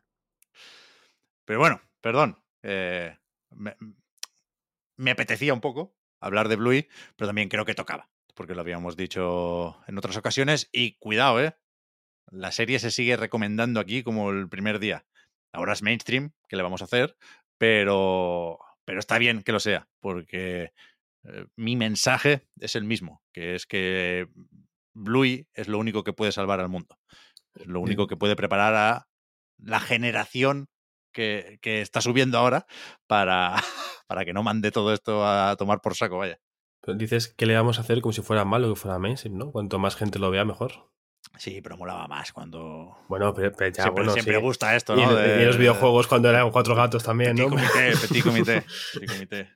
Bueno, pero, pero- pero a tope con Bluey. Ahora estoy hypeado con un episodio en concreto que se llama Cricket, que no se ha emitido aquí, O sea, ahora creo que no hay cuarta temporada de Bluey todavía. Pero la tercera temporada, como mínimo en España, se ha ido publicando en Disney Plus a cachos. O sea, con tandas de 10 o 12 episodios. Creo que ahora estamos en el 30 y pico. Y se viene un, episodio que parece que es de los especiales. Todos los episodios de Bluey mola, pero hay unos pocos que son 10 de 10, obras maestras, magníficos. Y el próximo parece que es este del cricket. Yo no sé nada, no he querido mirar spoilers, pero, pero sigue a tope la serie, vaya, es lo puto mejor que hay. Y ya está. comprad, mira, no compréis el juego de Bluey si no queréis, pero comprad peluchicos de Bluey, hombre, que mola mucho. Como acabo de comprar en directo, Pep, el último episodio que se puede ver en Disney Plus es el 37. ¿Ves? La gran final. Es el último. Ah, buenísimo, buenísimo. Partido de rugby, buenísimo. Oh, es muy bueno este también. Pues el de cricket tenía ayer un 9,8 en IMDB. Coño. Poca broma, poca broma con Bluey. Poca, poca broma. Superando a Attack on Titan, ¿eh? Hombre, pero, Bueno. bueno, no, no me hagas hablar. Y mira que me gusta también Attack on Titan, ¿eh? pero nada que ver. nada Sí, que pero ver. lo digo porque justo Attack on Titan no tiene como tres o cuatro capítulos que también tienen como un 9,9, una barbaridad de. Sí, sí, sí. ¿En serio? Los otakus, tú. Somos imparables, ¿eh? Cuando nos juntamos. Pero que es, esto es como la broma. Mira, ¿os acordáis? Justo cuando salió Kirby y la Tierra Olvidada, que había el meme de. Ya se han divertido los niños. Sería Sí, la imagen de Sí, Elden Ring. sí. Con Ahora nos Ring, toca a los mayores. Kirby y la Tierra Olvidada. pues, pues Attack on Titan y Bluey, lo mismo. Es un poco eso, ¿eh? Sí, sí, tal cual, tal cual, tal cual. Nos falta el Wario, ¿no? A todo esto. Nos falta el Wario, efectivamente. Sí, sí, sí. Yo eh, debo decir que he estado tomando notas para una serie micro eh, preguntas que voy a hacerte, Pep. Bueno, a ti, Pep, y a ti, Oscar. Vaya, de lo que habéis ido comentando en este rato. He estado muy callado, no por ah, nada. cuando quieras. Ah, sí, sí, sí, claro. sí. Sí, Que, por cierto, yo os quería hacer esa pregunta también. ¿Habéis jugado, si sois muy jóvenes, pero ¿habéis jugado a La Pantera Rosa en Misión Peligrosa? no. No, no, no. Masterpiece, ¿eh? Lo apunto, lo apunto. O sea, Ese era uno de mis apuntes. Yo lo jugué porque creo que, que lo, lo dieron con un periódico. O sea, Bueno. antes se daban juegos con los periódicos cada, cada cierto tiempo. Hostia. Antes se Y- compraban periódicos también. Y recuerdo que, que coincidió con que yo me había roto un dedo de la mano. Y estaba, si no escayolado, si tenía una, una mierda de estas, una férula o algo que me, me impedía jugar a otras cosas, ¿no? Y, y claro, con el ratón sí podía jugar. Solo se usa el ratón. Ese sí es point and click. Y, y recuerdo que lo, terminé, eso- esos días de reposo en casa, lo, lo terminé y ¡pum! Me lo volví a poner en bucle. Yo de pequeño era muy de consumir entretenimiento de forma obsesiva. Cuando acababa Asterix y Cleopatra, volví a empezar Asterix y Cleopatra. Y, y La Pantera Rosa me lo hice igual cuatro veces en, en dos semanas. Con sus Pero era canciones. ¿Un sus- juego juego o, o era como de estos que te venían el disco en el Happy Meal? Que bueno, era un juego, por llamarlo de alguna manera, ¿no? Funcionaba y más o menos se podía jugar. Yo lo, lo flipaba con esos juegos, también te digo. Pero bueno, era lo que era. Este era juego juego. Yo te diría que sí. Sí. Era cortito también, ¿eh? Y sencillote. Pero, pero si era un juego, había, no sé si muchas, pero varias aventuras gráficas de ese estilo. Este era mítico por las canciones, sobre todo. La de la momia, la de Bután. Es que era, era un juego bas- bastante, eh, no sé, con el que se podía impresionar a un niño. Vaya, había también el, el de la serie de dibujos Ace Ventura. No sé si os pilló eso también. Uy, es- la serie la vi. Sí, yo la Pero- conozco, pero no la he visto. Ese era más flojete. Había. Lo, lo meto aquí porque creo que también lo daban con un periódico, ¿eh? si no, dudo que lo tuviera yo. Pero, pero el de la Pantera Rosa, sí, bueno, ya veréis. Ya veréis. Ya Esto se va- veréis. se va a co- en- o sea, en los comentarios va a salir la Claro. Pantera Rosa en, en Misión Peligrosa. Y habrá gente hablando de los pitufos, de Marsupilamis. Había juegos de todo, la verdad. O sea, yo creo que lo he dicho antes, ¿eh? que no, no, no debería pillar a nadie por sorpresa. Pero cuando queráis nos, nos juntamos para cantar la de Dale tiempo a Bután y ya cambiará. Dale tiempo a Bután. Hasta ahora no ha ido mal. Dilo, sí, señor. Bueno, a tope. A tope. mítico, mítico. Perdón, perdón, Este- perdón, perdón. No, no, no, no. Nadie Es verdad perdona tu no comentario. Esto O sea, eh, eh, es puro Wario esto, además. mi, mi manera de procesar el trauma o la decepción con Bluey ha sido a través de la, la Pantera Rosa en Misión Peligrosa, la verdad. Y de la música, que es ideal. Entonces, que además, realmente los, los apuntes que tenía aquí, que os iré comentando, son igual de caóticos e inconexos que este momento eh, Eurovisión. Me parece genial. Yo disfruto mucho de estas cosas, así que a tope. Nada que perdonar, Pep, faltaría más. De hecho, una de mis, uno de mis apuntes iba por ahí, con Pantera Rosa, Misión Peligrosa. Nos has dicho poca broma con Pantera Rosa, Misión Peligrosa. No os riáis de este juego, No, pero aquí el, el auténtico bully eres tú, Pep. Quiero decir, has- te he dicho, sí, he jugado al Wario, nada más, y te estabas riendo de mí. Hoy mismo, quiero decir. No, Hoy mismo. No. Bueno, pero no Porque es es- Pantera Rosa y la misión peligrosa, ¿sabes? Eso lo Ya. Y lo segundo, porque salió el 3 de noviembre y, y me- bueno, me, me hacía gracia, ya lo habías dicho en algún otro programa que habías jugado al Wario. Claro, cuando fui al avance de Nintendo, pero luego estaba, este, mes, este mes está malito, no he podido. No, Eh, el Wario requiere un esfuerzo físico que mi cuerpo no podía permitirse hasta ahora. Pues, claro, pero está- re- recuerdo el avance en el podcast Reload, pero Claro. no sé si hace un par de semanas ya es que igual dijiste ya que estabas jugando al Wario y no dio tiempo de comentarlo. Entonces me imaginaba, pues eso, 21 días con Wario, sin parar ahí. Pa, Eh, pa, pa, Samantha, Poder tenerlo fresco para el Claro. Samantha Villarrea, ¿no? La de Claro, claro, 21 claro. días con. eh, bueno, a ver, es que igual es un juego que merece la pena jugar durante 21 días, ¿eh? No, no digo yo que no. Eh, ahora llegaré, pero antes permitidme hacer estos 4 o 5 apuntes caóticos locos y ya engancho y lo conecto con, con el Wario. Hablando de Bluey, has dicho que, estaba, que venía de Nickelodeon Bluey, Pep, puede ser, o me he inventado esto. ¿Tiene No, algo que ver? La, la patrulla canina es Ah. Nickelodeon. Por eso Eh, Bluey no está en el, en el Nickelodeon Brawl Stars, entonces. No, no, no. Ah, Qué pena. No, los mato yo a todos, vaya, si tocan a Bluey, vaya. No, o sea, de repente fatalities a Bob Esponja. Una pena, una pena, porque ese juego realmente, cuidado, ¿eh? El, el Smash, bueno, ¿no? De repente. Eh, al hablar de, de juegos Bueno, y también de. Están las tortugas ninja ahí, perdona Juan, que tampoco No cuesta, sí. ¿eh? Y, es que hay personajes muy interesantes en ese juego. O sea, Bob poca Esponja broma, A, a tope, sí, sí. Poca broma con, con el Brawl Stars. Eh, buen juego. Hablabas también de, adaptaciones de series, de películas y demás, y juegos para infantes y todo esto. Y es verdad que coincido que hay muchos que igual se quedan en un terreno un poco de nadie. A mí me ha venido al recuerdo, no algo tan antiguo como Pantalla Rosa, Misión Peligrosa. Igual es cuestión de la diferencia de edad y nada más. Yo me he acordado de- del juego de Play 2 de Shrek 2. Cuidado que ese juego estaba muy bien. Muy bueno, muy buen beat'em up. muy bueno. divertido, buena, buena adaptación de, de la película al juego, que sea algo distinto pero que Sí, te sí, sí, aporte. eh, era, era cosa buena. ¿eh? Ese sí me Ahí. pilló a mí. Ese sí que es de mi Bueno, a mí no, eso voy a decir, yo estaba mayor ahí. Creo que Claro. ese es uno de los que tiene por ahí Bosman de vez en cuando, que tiene una obsesión con Shrek. Y no sé si con ese juego en concreto, pero vaya, podría ser. Me lo creo, me lo creo 100%, vaya. Un tiene que ser increíble. Es una maravilla. Cuatro personajes, ibas cambiando con una usabilidad, una cosa tremenda. Un jefe final, el hada madrina, complicado, pero, pero estaba bien. Y ya el último apunte que tengo por aquí.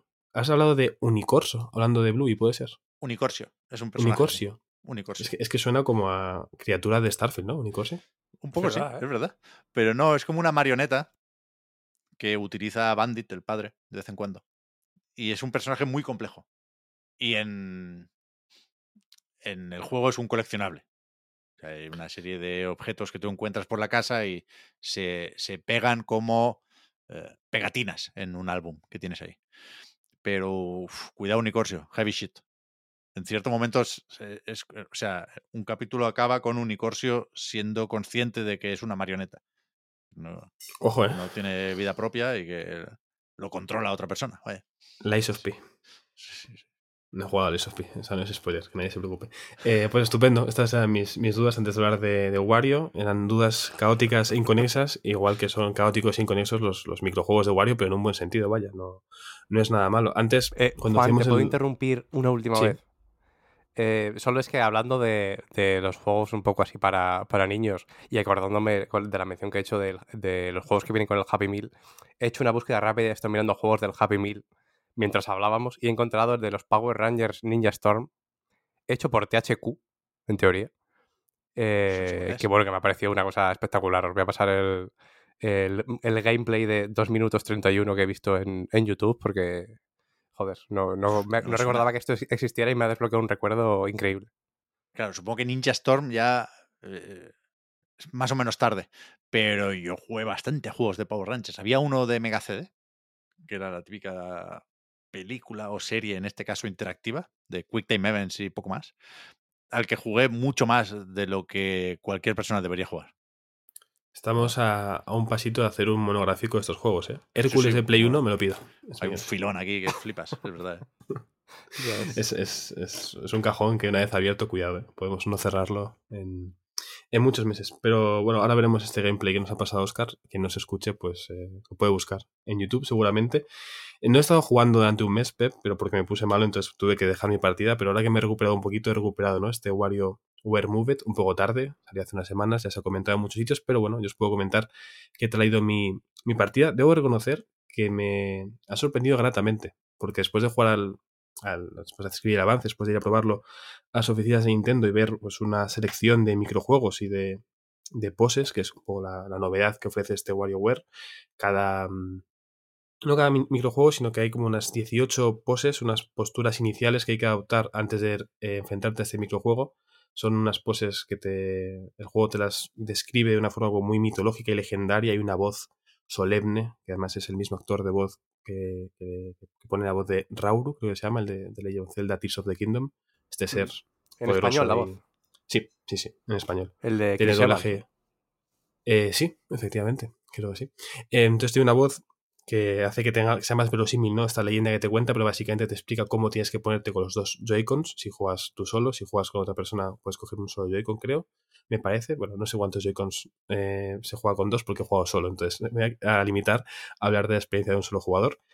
Y pues son posiciones eso, base, que una vez te las aprendes, te las explican poco a poco, cada vez que haces una sección de microjuegos que son entre 10 y 20, depende del nivel, te explican bien cómo es una la postura y luego ya tú la vas haciendo rápido, pues simplemente, simplemente enuncian, ¿no? Tipo, tienes que hacer esta pose. Eh, la pose de la locomotora es sujetar los Joy-Cons con los brazos o los codos pegados a tu torso. Eh, manos arriba, es tan literal como suena, ¿no? Subir los brazos. Hay una que es el arquero, una pose como de sumo, hay una con las manos en los mofletes. Son todo poses con una explicación un poco jocosa, que tampoco va más allá, pero que tiene mucho sentido porque una vez aprendes cada pose y los microjuegos, los microjuegos asociados a ella, eh, te permite poder jugar muy rápido, porque ya sabes cómo tienes que empezar, es la forma de que el Joy-Con sepa dónde está y que el movimiento que hagas, que tiene que ser generalmente uno y muy rápido, lo, lo pille bien y así puedas eh, ser eh, terminar con éxito en ese, microjuego.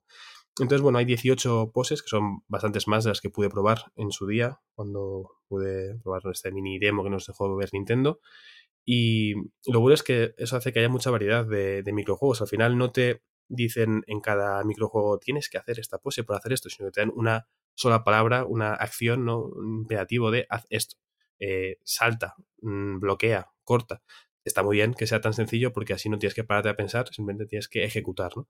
A veces alguno puede ser un poco más complejo de lo que parece, puede llevarte al, al fallo porque el tiempo es bastante reducido, pero ahí está un poco la gracia, ¿no?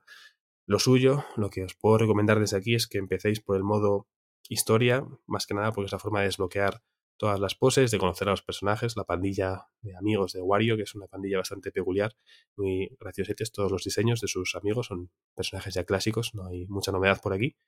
Y es una forma también de desbloquear microjuegos para luego poder eh, jugarlos por libre si vais luego al museo que se desbloquea, ¿no? Después de, de hacer un poquito de, de las misiones de historia. No es una historia muy larga, no os va a llevar más de una o dos sesiones de juego si jugáis un ratillo largo.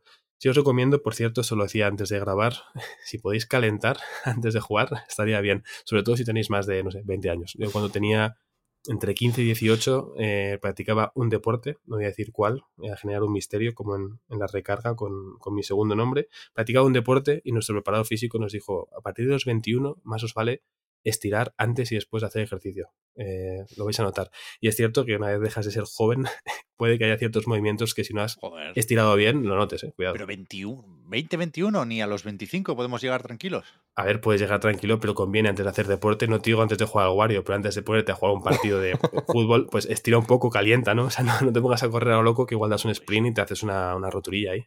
No me acuerdo ya de cuando tenía 21 años, ¿eh? qué desastre. Claro, pero cuando tienes 18, tú te pones a hacer el cabra, a saltar, a correr y no te enteras. Cuando tienes 25, si te pones a jugar un partido de fútbol con los amigos sin haber calentado antes, igual te lesionas. Pero no es cuestión de, claro, es cuestión de calentar un poquito. O sea, estiras un poco, trotas un ratillo, vuelves a estirar y a jugar, ya está. Pero si no haces eso, igual lo notas porque tu cuerpo ya no, no es tan elástico como antes, vaya. Y con Wario a mí me, me vino bien estirar porque un día me hizo un poquito de daño. Entonces, bueno, pero por, pues, pues estaba malo ya, tengo el cuerpo un poco anquilosado y, y hay ciertas posturas que son muy rápidas y necesitas ahí un saltillo, un poquito de impacto al caer. Bueno, tengo las rodillas ya eh, tocadas, imagino. Pero lo importante, que no es mi estado físico, sino el juego, es que es realmente divertido. Imagino que con compañía debe ser incluso más divertido, porque en vez de reírte solo con el mini sketch que te encuentres, ¿no? Que parece un, un episodio de, de Bobo, de repente hay unos giros muy extraños en lo que va sucediendo. Em, si yo solo me lo he pasado bien viendo la pantalla y, y, con las cosas que tenía que hacer y las situaciones que me planteaba el juego, imagino que con compañía, este modo historia puedes jugar uno o dos jugadores, o el modo fiesta que tienes después de dos a cuatro jugadores, debe ser bastante divertido, la verdad. Espero algún día poder comprobarlo eh, cuando coincida con alguien que le apetezca jugar por lo menos. Yo creo que lo intentaré porque debe ser muy chulo y porque sobre todo me quedan todavía microjuegos por desbloquear porque no consigues todos al pasarte historia. Más que nada, no tienes por qué eh, jugar todos porque si lo haces muy bien vas a ir bastante rápido. Tienes en cada nivel de historia cuatro vidas, cuatro oportunidades de, de fallar. Si juegas en dos jugadores y uno de ellos falla, el segundo puede repetir el microjuego, hacerlo bien y salvar esa vida, no llegas a, perderla. Si juegas solo, te aguantas y pierdes la vida, pero hay un, un salvavidas bastante útil, que es que una vez pierdes las vidas, hay como una luz que aparece y te da la oportunidad de resucitar, por así decirlo. Simplemente tienes que imitar una pose, ¿no? Eh, te plantean en pantalla la pose que tienes que hacer, la imitas, suelen ser un poco eh, entiendo que similares a cosas de yoga y demás, cosa que desconozco, es un terreno eh, desconocido para mí, pero vayas a hacer una pose curiosa un rato y ya está, vuelves a poder jugar y así puedes seguir pasándotelo muy bien. Imagino que, mmm, o sea, solo me ha pasado una vez que he muerto dos veces, lo hice adrede para comprobar y me volvió a salir. Imagino que esto es un ciclo sin fin, que puedes seguir jugando sin parar, no tienes que empezar de cero si no quieres, pero bueno, también puedes no hacer la pose y empezar de cero si, si lo prefieres. De esta forma, al fallar algún que otro microjuego vas a ver más microjuegos, pero aún así, incluso con ciertos fallos, a mí me han faltado unos cuantos por, por desbloquear.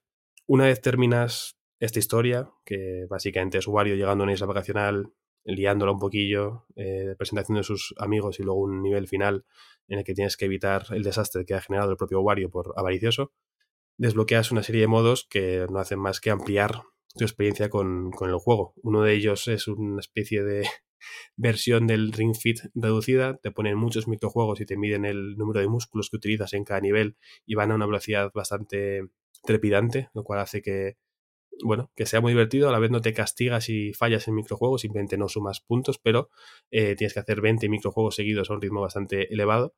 Hay otra que tienes que hacer microjuegos también variados, pero no por hacer músculos, sino simplemente por eh, conseguir eh, un éxito en esta prueba, que tienes también cuatro vidas. Y sobre todo lo más interesante, creo yo, o por lo menos para mí, ha sido el, el, museo para repetir aquellos que me parecen más divertidos, sobre todo porque aquí puedes elegir el nivel de, de dificultad, puedes poner una velocidad totalmente delirante, que es casi imposible hacerlo y que tienes que, bueno, o tener mucha suerte o unos reflejos eh, envidiables. Vaya, es una cosa que, que recomiendo probar si, si tenéis el juego. Y eso es un poco mi experiencia con el, con el WarioWare. Podría hablar de cada pose o algún que otro microjuego, pero creo que merece la pena probarlos porque sin contexto, deciros que tenéis que poneros una mano delante y otra detrás para imitar una gallina o que tenéis que sujetar los dos joycons como una espada, pues igual nos dice mucho, pero luego al jugar sí que tiene sentido, porque los movimientos que tienes que hacer resultan relativamente naturales. Una vez tienes esa pose, es como muy fácil saber qué tienes que hacer y funciona bien, es muy divertido, el ritmo eh, es lo que el juego necesita que sea y sobre todo terminas cada sesión, yo por lo menos termino cada sesión con una sonrisa en la cara, que creo que es un poco lo que busca este WarioWare Movement. Bien, bien. O sea, hmm, yo lo quería jugar y no lo jugué, porque al final, por supuesto, tenía una lista demasiado larga de pendientes. Pero aquí creo que la pregunta es evidente, Juan. No sé si has jugado a muchos WarioWares anteriores, pero hay más de los que yo pensaba.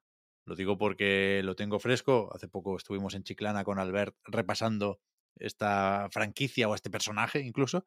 Y, y, realmente no, no, sé qué puede o qué quiere hacer Nintendo con los WarioWare. Pero no toca mover un poco la cosa. Sí, precisamente sí. Eh, me estaba riendo un poco porque me he acordado de, del profesor Ubarlo, eh, menuda jugarreta se hizo en ese episodio. Por si alguien no conoce Chicken and Friends, en general entiendo que sí, pues si conocéis a Pep igual sí, pero bueno, eh, Albert García acude de vez en cuando a Chicken and Friends cada semana para hacer una sección donde explican la historia de un juego y luego hay un examen que todo el mundo puede participar y les hice una pregunta trampa, vaya. O sea, Había que tener en cuenta el Wario De- Land de Virtua Boy. Exacto, un juego del que no habló en todo el programa y luego preguntó por él y la gente falló. Pero bueno, en fin, cada uno, cada profesor. Que, Está bien, está bien, está bien. Haber estudiado, pensaba está bien. que- Yo- que te reías, sí, Juan, por lo de lo que había dicho Pep de, que- que- De cómo que- se mueve esto, ¿no? Sí, sí, El sí, sí, también. Eso, eso por supuesto. Que pasa Vale, que ya estoy acostumbrado a los Perdón. juegos de palabras de Pep, eso lo tengo claro. No, y estoy de acuerdo, creo que eh, le vendría bien, yo esperaba igual algo más, no sé el qué, pero algo más. Entiendo que es un poco lo que es y lo que es, lo que hay está bien. Yo no jugué, o sea, el último que jugué yo fue el de Wii, Wii normal, eh, hace mucho tiempo recuerdo, y me lo pasé como un enano, además poco después salió el, no sé fue poco después o poco antes, salió el Super Smash Bros. Brawl, donde estaba ya Wario, a tope con Wario, pero no, no tengo mucha más experiencia con, con la franquicia. Es verdad que dentro del propio juego hay eh, guiños, referencias, aparecen cartuchos de WarioWare en alguna que otra prueba, ¿no? Hay una que tienes que sujetar los Joy-Cons y que no se muevan, ¿no? Como si estuvieras jugando a Until Dawn y ahí puedes ver algún que otro juego de Wario mientras lo sujetas en las manos. Pero entiendo que, bueno, podría haber algún margen de algún cambio que hiciera que fuera más atractivo este juego para un público nuevo. Entiendo que al final, tal y como está ahora mismo, es una forma de llamar a los de siempre, que igual es lo que, lo que buscan. ¿no? Bueno, entiendo que igual no he podido jugar mucho a esto al jugarlo solo, pero igual el modo, dentro del modo fiesta hay una especie de Mario Party, por así decirlo, un tablero donde puedes competir contra otros y tienes que hacer microjuegos, pero que luego las casillas son un poco trampa y vas como haciendo castigos. No sé si te suena Pep que comentó Javier que él jugó Sí. con su sobrino, creo, iba ganando sí. el sobrino y lugo al final ganó él porque cayó en una casilla de intercambiar posiciones, pues Bueno, eh, a mí entiendo. no me pongas cerca un Mario Party, ¿eh? Odio estas mierdas. ya lo sé. Por eso no, tampoco lo había mencionado mucho, pero entiendo que por ahí buscan también el innovar o que con eso sea un poco más divertido. Yo creo que lo bueno que tiene, o lo- donde se ha centrado, es que los microjuegos que ofrecen sean divertidos, que las poses eh, que son bastante variadas tengan sentido y, en ese- y creo que está bien. O sea, lo que han hecho por lo menos es algo sólido y que, y que funciona. Eh, ayer intenté probar por ver hasta qué punto se podía trampear. O sea, al final el juego te recomienda em, jugar en un espacio amplio, eh, de pie, sin nada cerca que golpear, pero dije, voy a ver cómo se juega sentado. Es muy difícil engañar a, a los Joy-Cons en según qué niveles jugando sentado, pero se puede hacer. No mucho, pero se puede intentar hacer. Eh, tampoco es la gracia del juego, pero se, se puede probar. Pero hay unos cuantos que son complicados porque tienes que soltar el Joy-Con y dejarlo colgando de, de un- una cuerda que yo no sé dónde tengo, entonces lo tuve que hacer un poco jugándomela. Eh, ningún Joy-Con fue herido en, el gameplay de, de este WarioWare. Otros que tienes que dejar los Joy-Cons en la mesa y cogerlos, otros que tienes que tenerlos en, en las palmas y tocar un botón así un poco de forma intuitiva. Al final, una vez te metes en lo que te ofrece, funciona muy bien. Lo que pasa es que entiendo que igual le falta ese algo para conseguir que la gente se meta en su propuesta si no, si no son muy fans del WarioWare. O ni, o ni eso, ¿eh? No, no- no necesariamente pensando en aumentar el alcance de la franquicia, que creo que es el que es, ¿eh? sino en, en eso, en, en que deje de dar la sensación de que salen porque tienen que salir, ¿no? Estos juegos y que se hacen un poco como churros, que ya sé que no, Sí, ¿eh? que tienen su trabajo y siguen teniendo su carisma, no te digo yo que no. Pero tengo la sensación de que claramente esta etapa de Wario y de WarioWare se acabó con, con el Gold de 3DS, que es la hostia, sospecho que en parte por cómo se interacciona con 3DS, ¿sabes? Porque te permite soplar, te permite hacer una serie de cosas, está la pantalla táctil, que, que con Switch no se pueden hacer. O sea, Switch también tiene su pantalla táctil, pero hay que poder jugar en modo sobremesa, ¿no? Entonces te, te limitas y te topas una vez más con los sensores de movimiento que dan para lo que dan. Sí. Y creo que, que eso, que, que la, la saga estaba más cómoda en DS y en 3DS de lo que está ahora en Switch. Sí, aunque sinceramente, por lo que he podido jugar yo de este, mm, yo me lo paso mucho mejor. Entiendo la gracia de hacer microjuegos que impliquen pantalla táctil, el micrófono, soplar y demás. Pero los ciertos microjuegos que tiene este WarioWare Move It a nivel físico me han resultado bastante entretenidos. O sea, puede ser que los que son más inherentes al lo que tienen un Joy-Con, como por ejemplo, uno que tienes que sujetar un mando y poner como el, el sensor que está por la parte de arriba, ¿no? Mm. Para que te lea la mano y puede, hay uno que tienes que jugar a la piedra, papel y tijera, por ejemplo, ¿no? Con cosas así. Sí, lo vi. Está guay, Eh, sí, en realidad está guay. Claro, o sea, hay unos cuantos que sí que intentan explotar eso, pero otros que simplemente es cuestión de movimiento o de equilibrio. Hay muchos que son sujetar los eh, Joy-Cons como una, una T-pose y tienes que moverte así un poco haciendo equilibrio. Viene muy bien para dirigir a tu personaje. Hay uno que es el descenso en tobogán del Super Mario 64, ¿no? Tienes que intentar llegar hasta el final sin caerte. Hay muchas referencias a juegos de Nintendo, sobre todo a juegos de Mario o algún Zelda que otro también hay. Pero mm, realmente es que pasé muy bien jugando. Entonces, bueno, imagino que igual no son tan eh, no, no aprovechan tanto los, los gimmicks que puedan tener los Joy-Cons o lo que se vio en su día, ¿no? Puedes contar las canicas que hay, hay dentro de un Joy-Con cuando se presentó la consola. Los, los pero... hielos, ¿no? Como si fuera un vaso, se, se supone. Eso Claro. bastante, bast- funcionaba bastante bien, ¿eh? Era bastante impresionante en ese momento. Pero realmente sí que. O sea, es que realmente me lo he pasado muy bien jugando al WarioWare. Quiero decir, no, no, y no iba con. No iba diciendo, madre mía, esto es mi juego favorito, me va a encantar. Simplemente fui un poco a probar y. Y al meterte sobre todo en este ritmo frenético, no tanto al jugar a microjuegos sueltos como hicimos en la.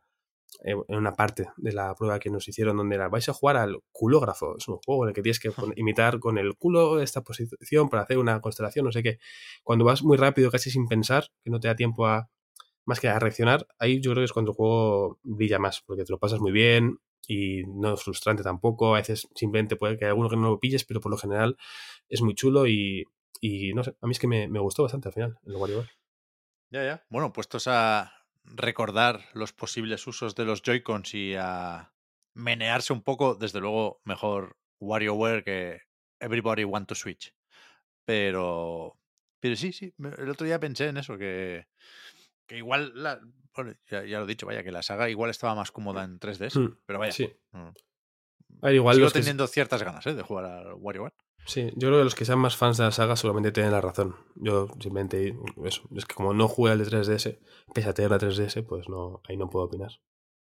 Pues buen repaso, ¿eh? A los juegos no que han salido esta semana, pero sí que hemos jugado esta semana. Yo es verdad que he jugado también un poco más al Wordless, que me falta solo el desafío final. Lo he intentado unas cuantas veces y es durillo, pero aprovechamos para recomendar un- una vez más el juego. Y de cara a la semana que viene, uf, estoy un poco nervioso. Hacía tiempo que no me ponía nervioso con una beta. Pero mañana toca Zenless Zone Zero. Un poquito de. Un poquito de Hoyoverse. No sé. o sea, no sé si se comentará la semana que viene porque me parece que va a ser más de lo mismo. Es decir, que, que yo no lo, no lo he probado hasta ahora, ¿eh? Por supuesto, tengo ganas. Pero que será más o menos lo que se vio en la Gamescom, en el Tokyo Game Show, me imagino. Pero tengo, ya digo, quizá demasiadas esperanzas puestas en lo nuevo de los de Honkai y Genshin Impact, pero si hay, mm, sabéis que no me cuesta, ¿eh? Si hay algo que decir, lo, lo comentaré la semana que viene. Te lo vas a meter por tu hoyo. Pues seguramente sí. ¿Se puede decir eso? Es... Bueno, en la, vers- la versión de móvil por lo menos, ¿no? Supongo. Tiene que caer la, la mención a los orificios, ¿eh? Estábamos tardando mucho ya. es que, claro, mm, hay que hacerlo. Hay que hacer. Me he apuntado también, claro, no hemos hablado del Suicide Squad, porque creo que está baneado, Sí. pero me he apuntado a la alfa, ¿eh? También. Que empieza más o menos pronto, no sé si el 30 de noviembre o algo así. Pero Pero tú lo, claro, lo haces queriendo, Pep. O sea, ¿tú quieres realmente hacer esto? Por supuesto, en este ¿Sí? caso sí. Vale. O sea, a, a veces es curiosidad barra morbo y a veces son ganas de, de- de las de verdad. Yo tengo ganas de Suicide Squad. Vas a enganchar No, Suicide Squad, Avatar, o sea, va a ser un final de año espectacular. vaya. O sea, no, Mm. no creo que ninguno de estos sea Goti cuando le toque, pero sí me apetecen, vaya. El, el- el- el que tengo también en la lista, pero este sí es por los loles, es el Nakwon, este. Que me, que me hace mucha gracia que anuncien, bueno, publicaron un vídeo de veintipico minutos y anunciaron una prueba también. No sé si es alfa o beta, no sé si es abierta o cerrada, pero se puede jugar a lo nuevo de el estudio de Dave the Diver. Creo que, que también el 30 de noviembre igual.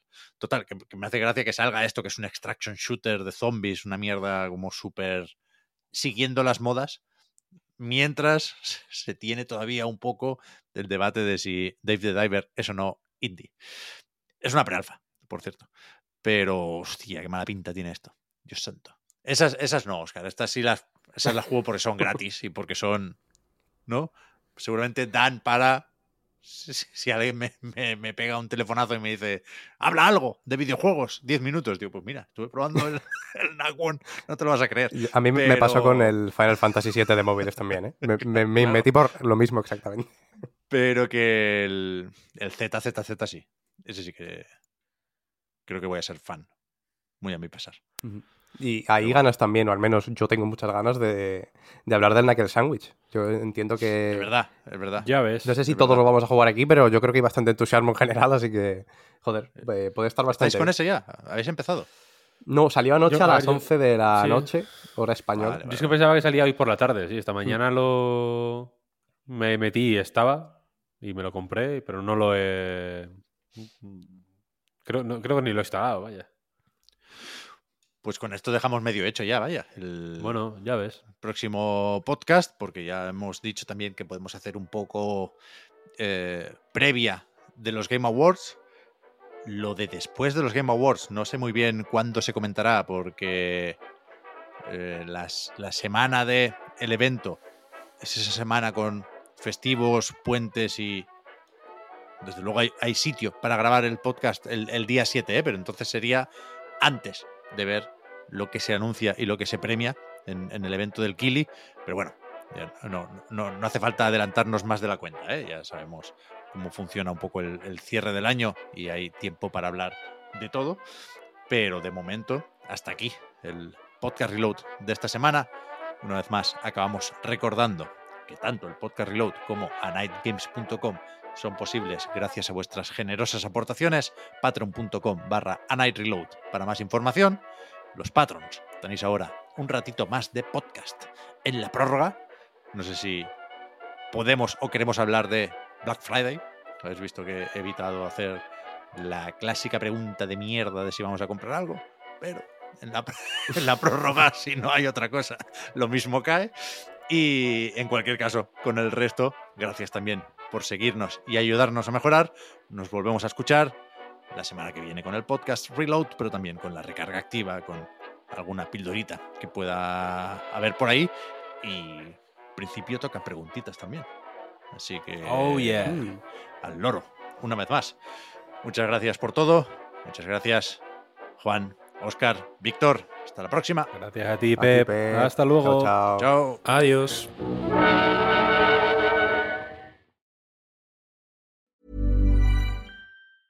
Hi, I'm Daniel, founder of Pretty Litter. Did you know cats tend to hide symptoms of sickness and pain? I learned this the hard way after losing my cat, Gingy. So I created Pretty Litter, a health monitoring litter that helps detect early signs of illness by changing colors, saving you money and potentially your cat's life. Pretty Litter is veterinarian developed, and it's the easiest way to keep tabs on your fur baby's health right at home. Go to prettylitter.com and use code ACAST for 20% off your first order and a free cat toy. Terms and conditions apply. See site for details.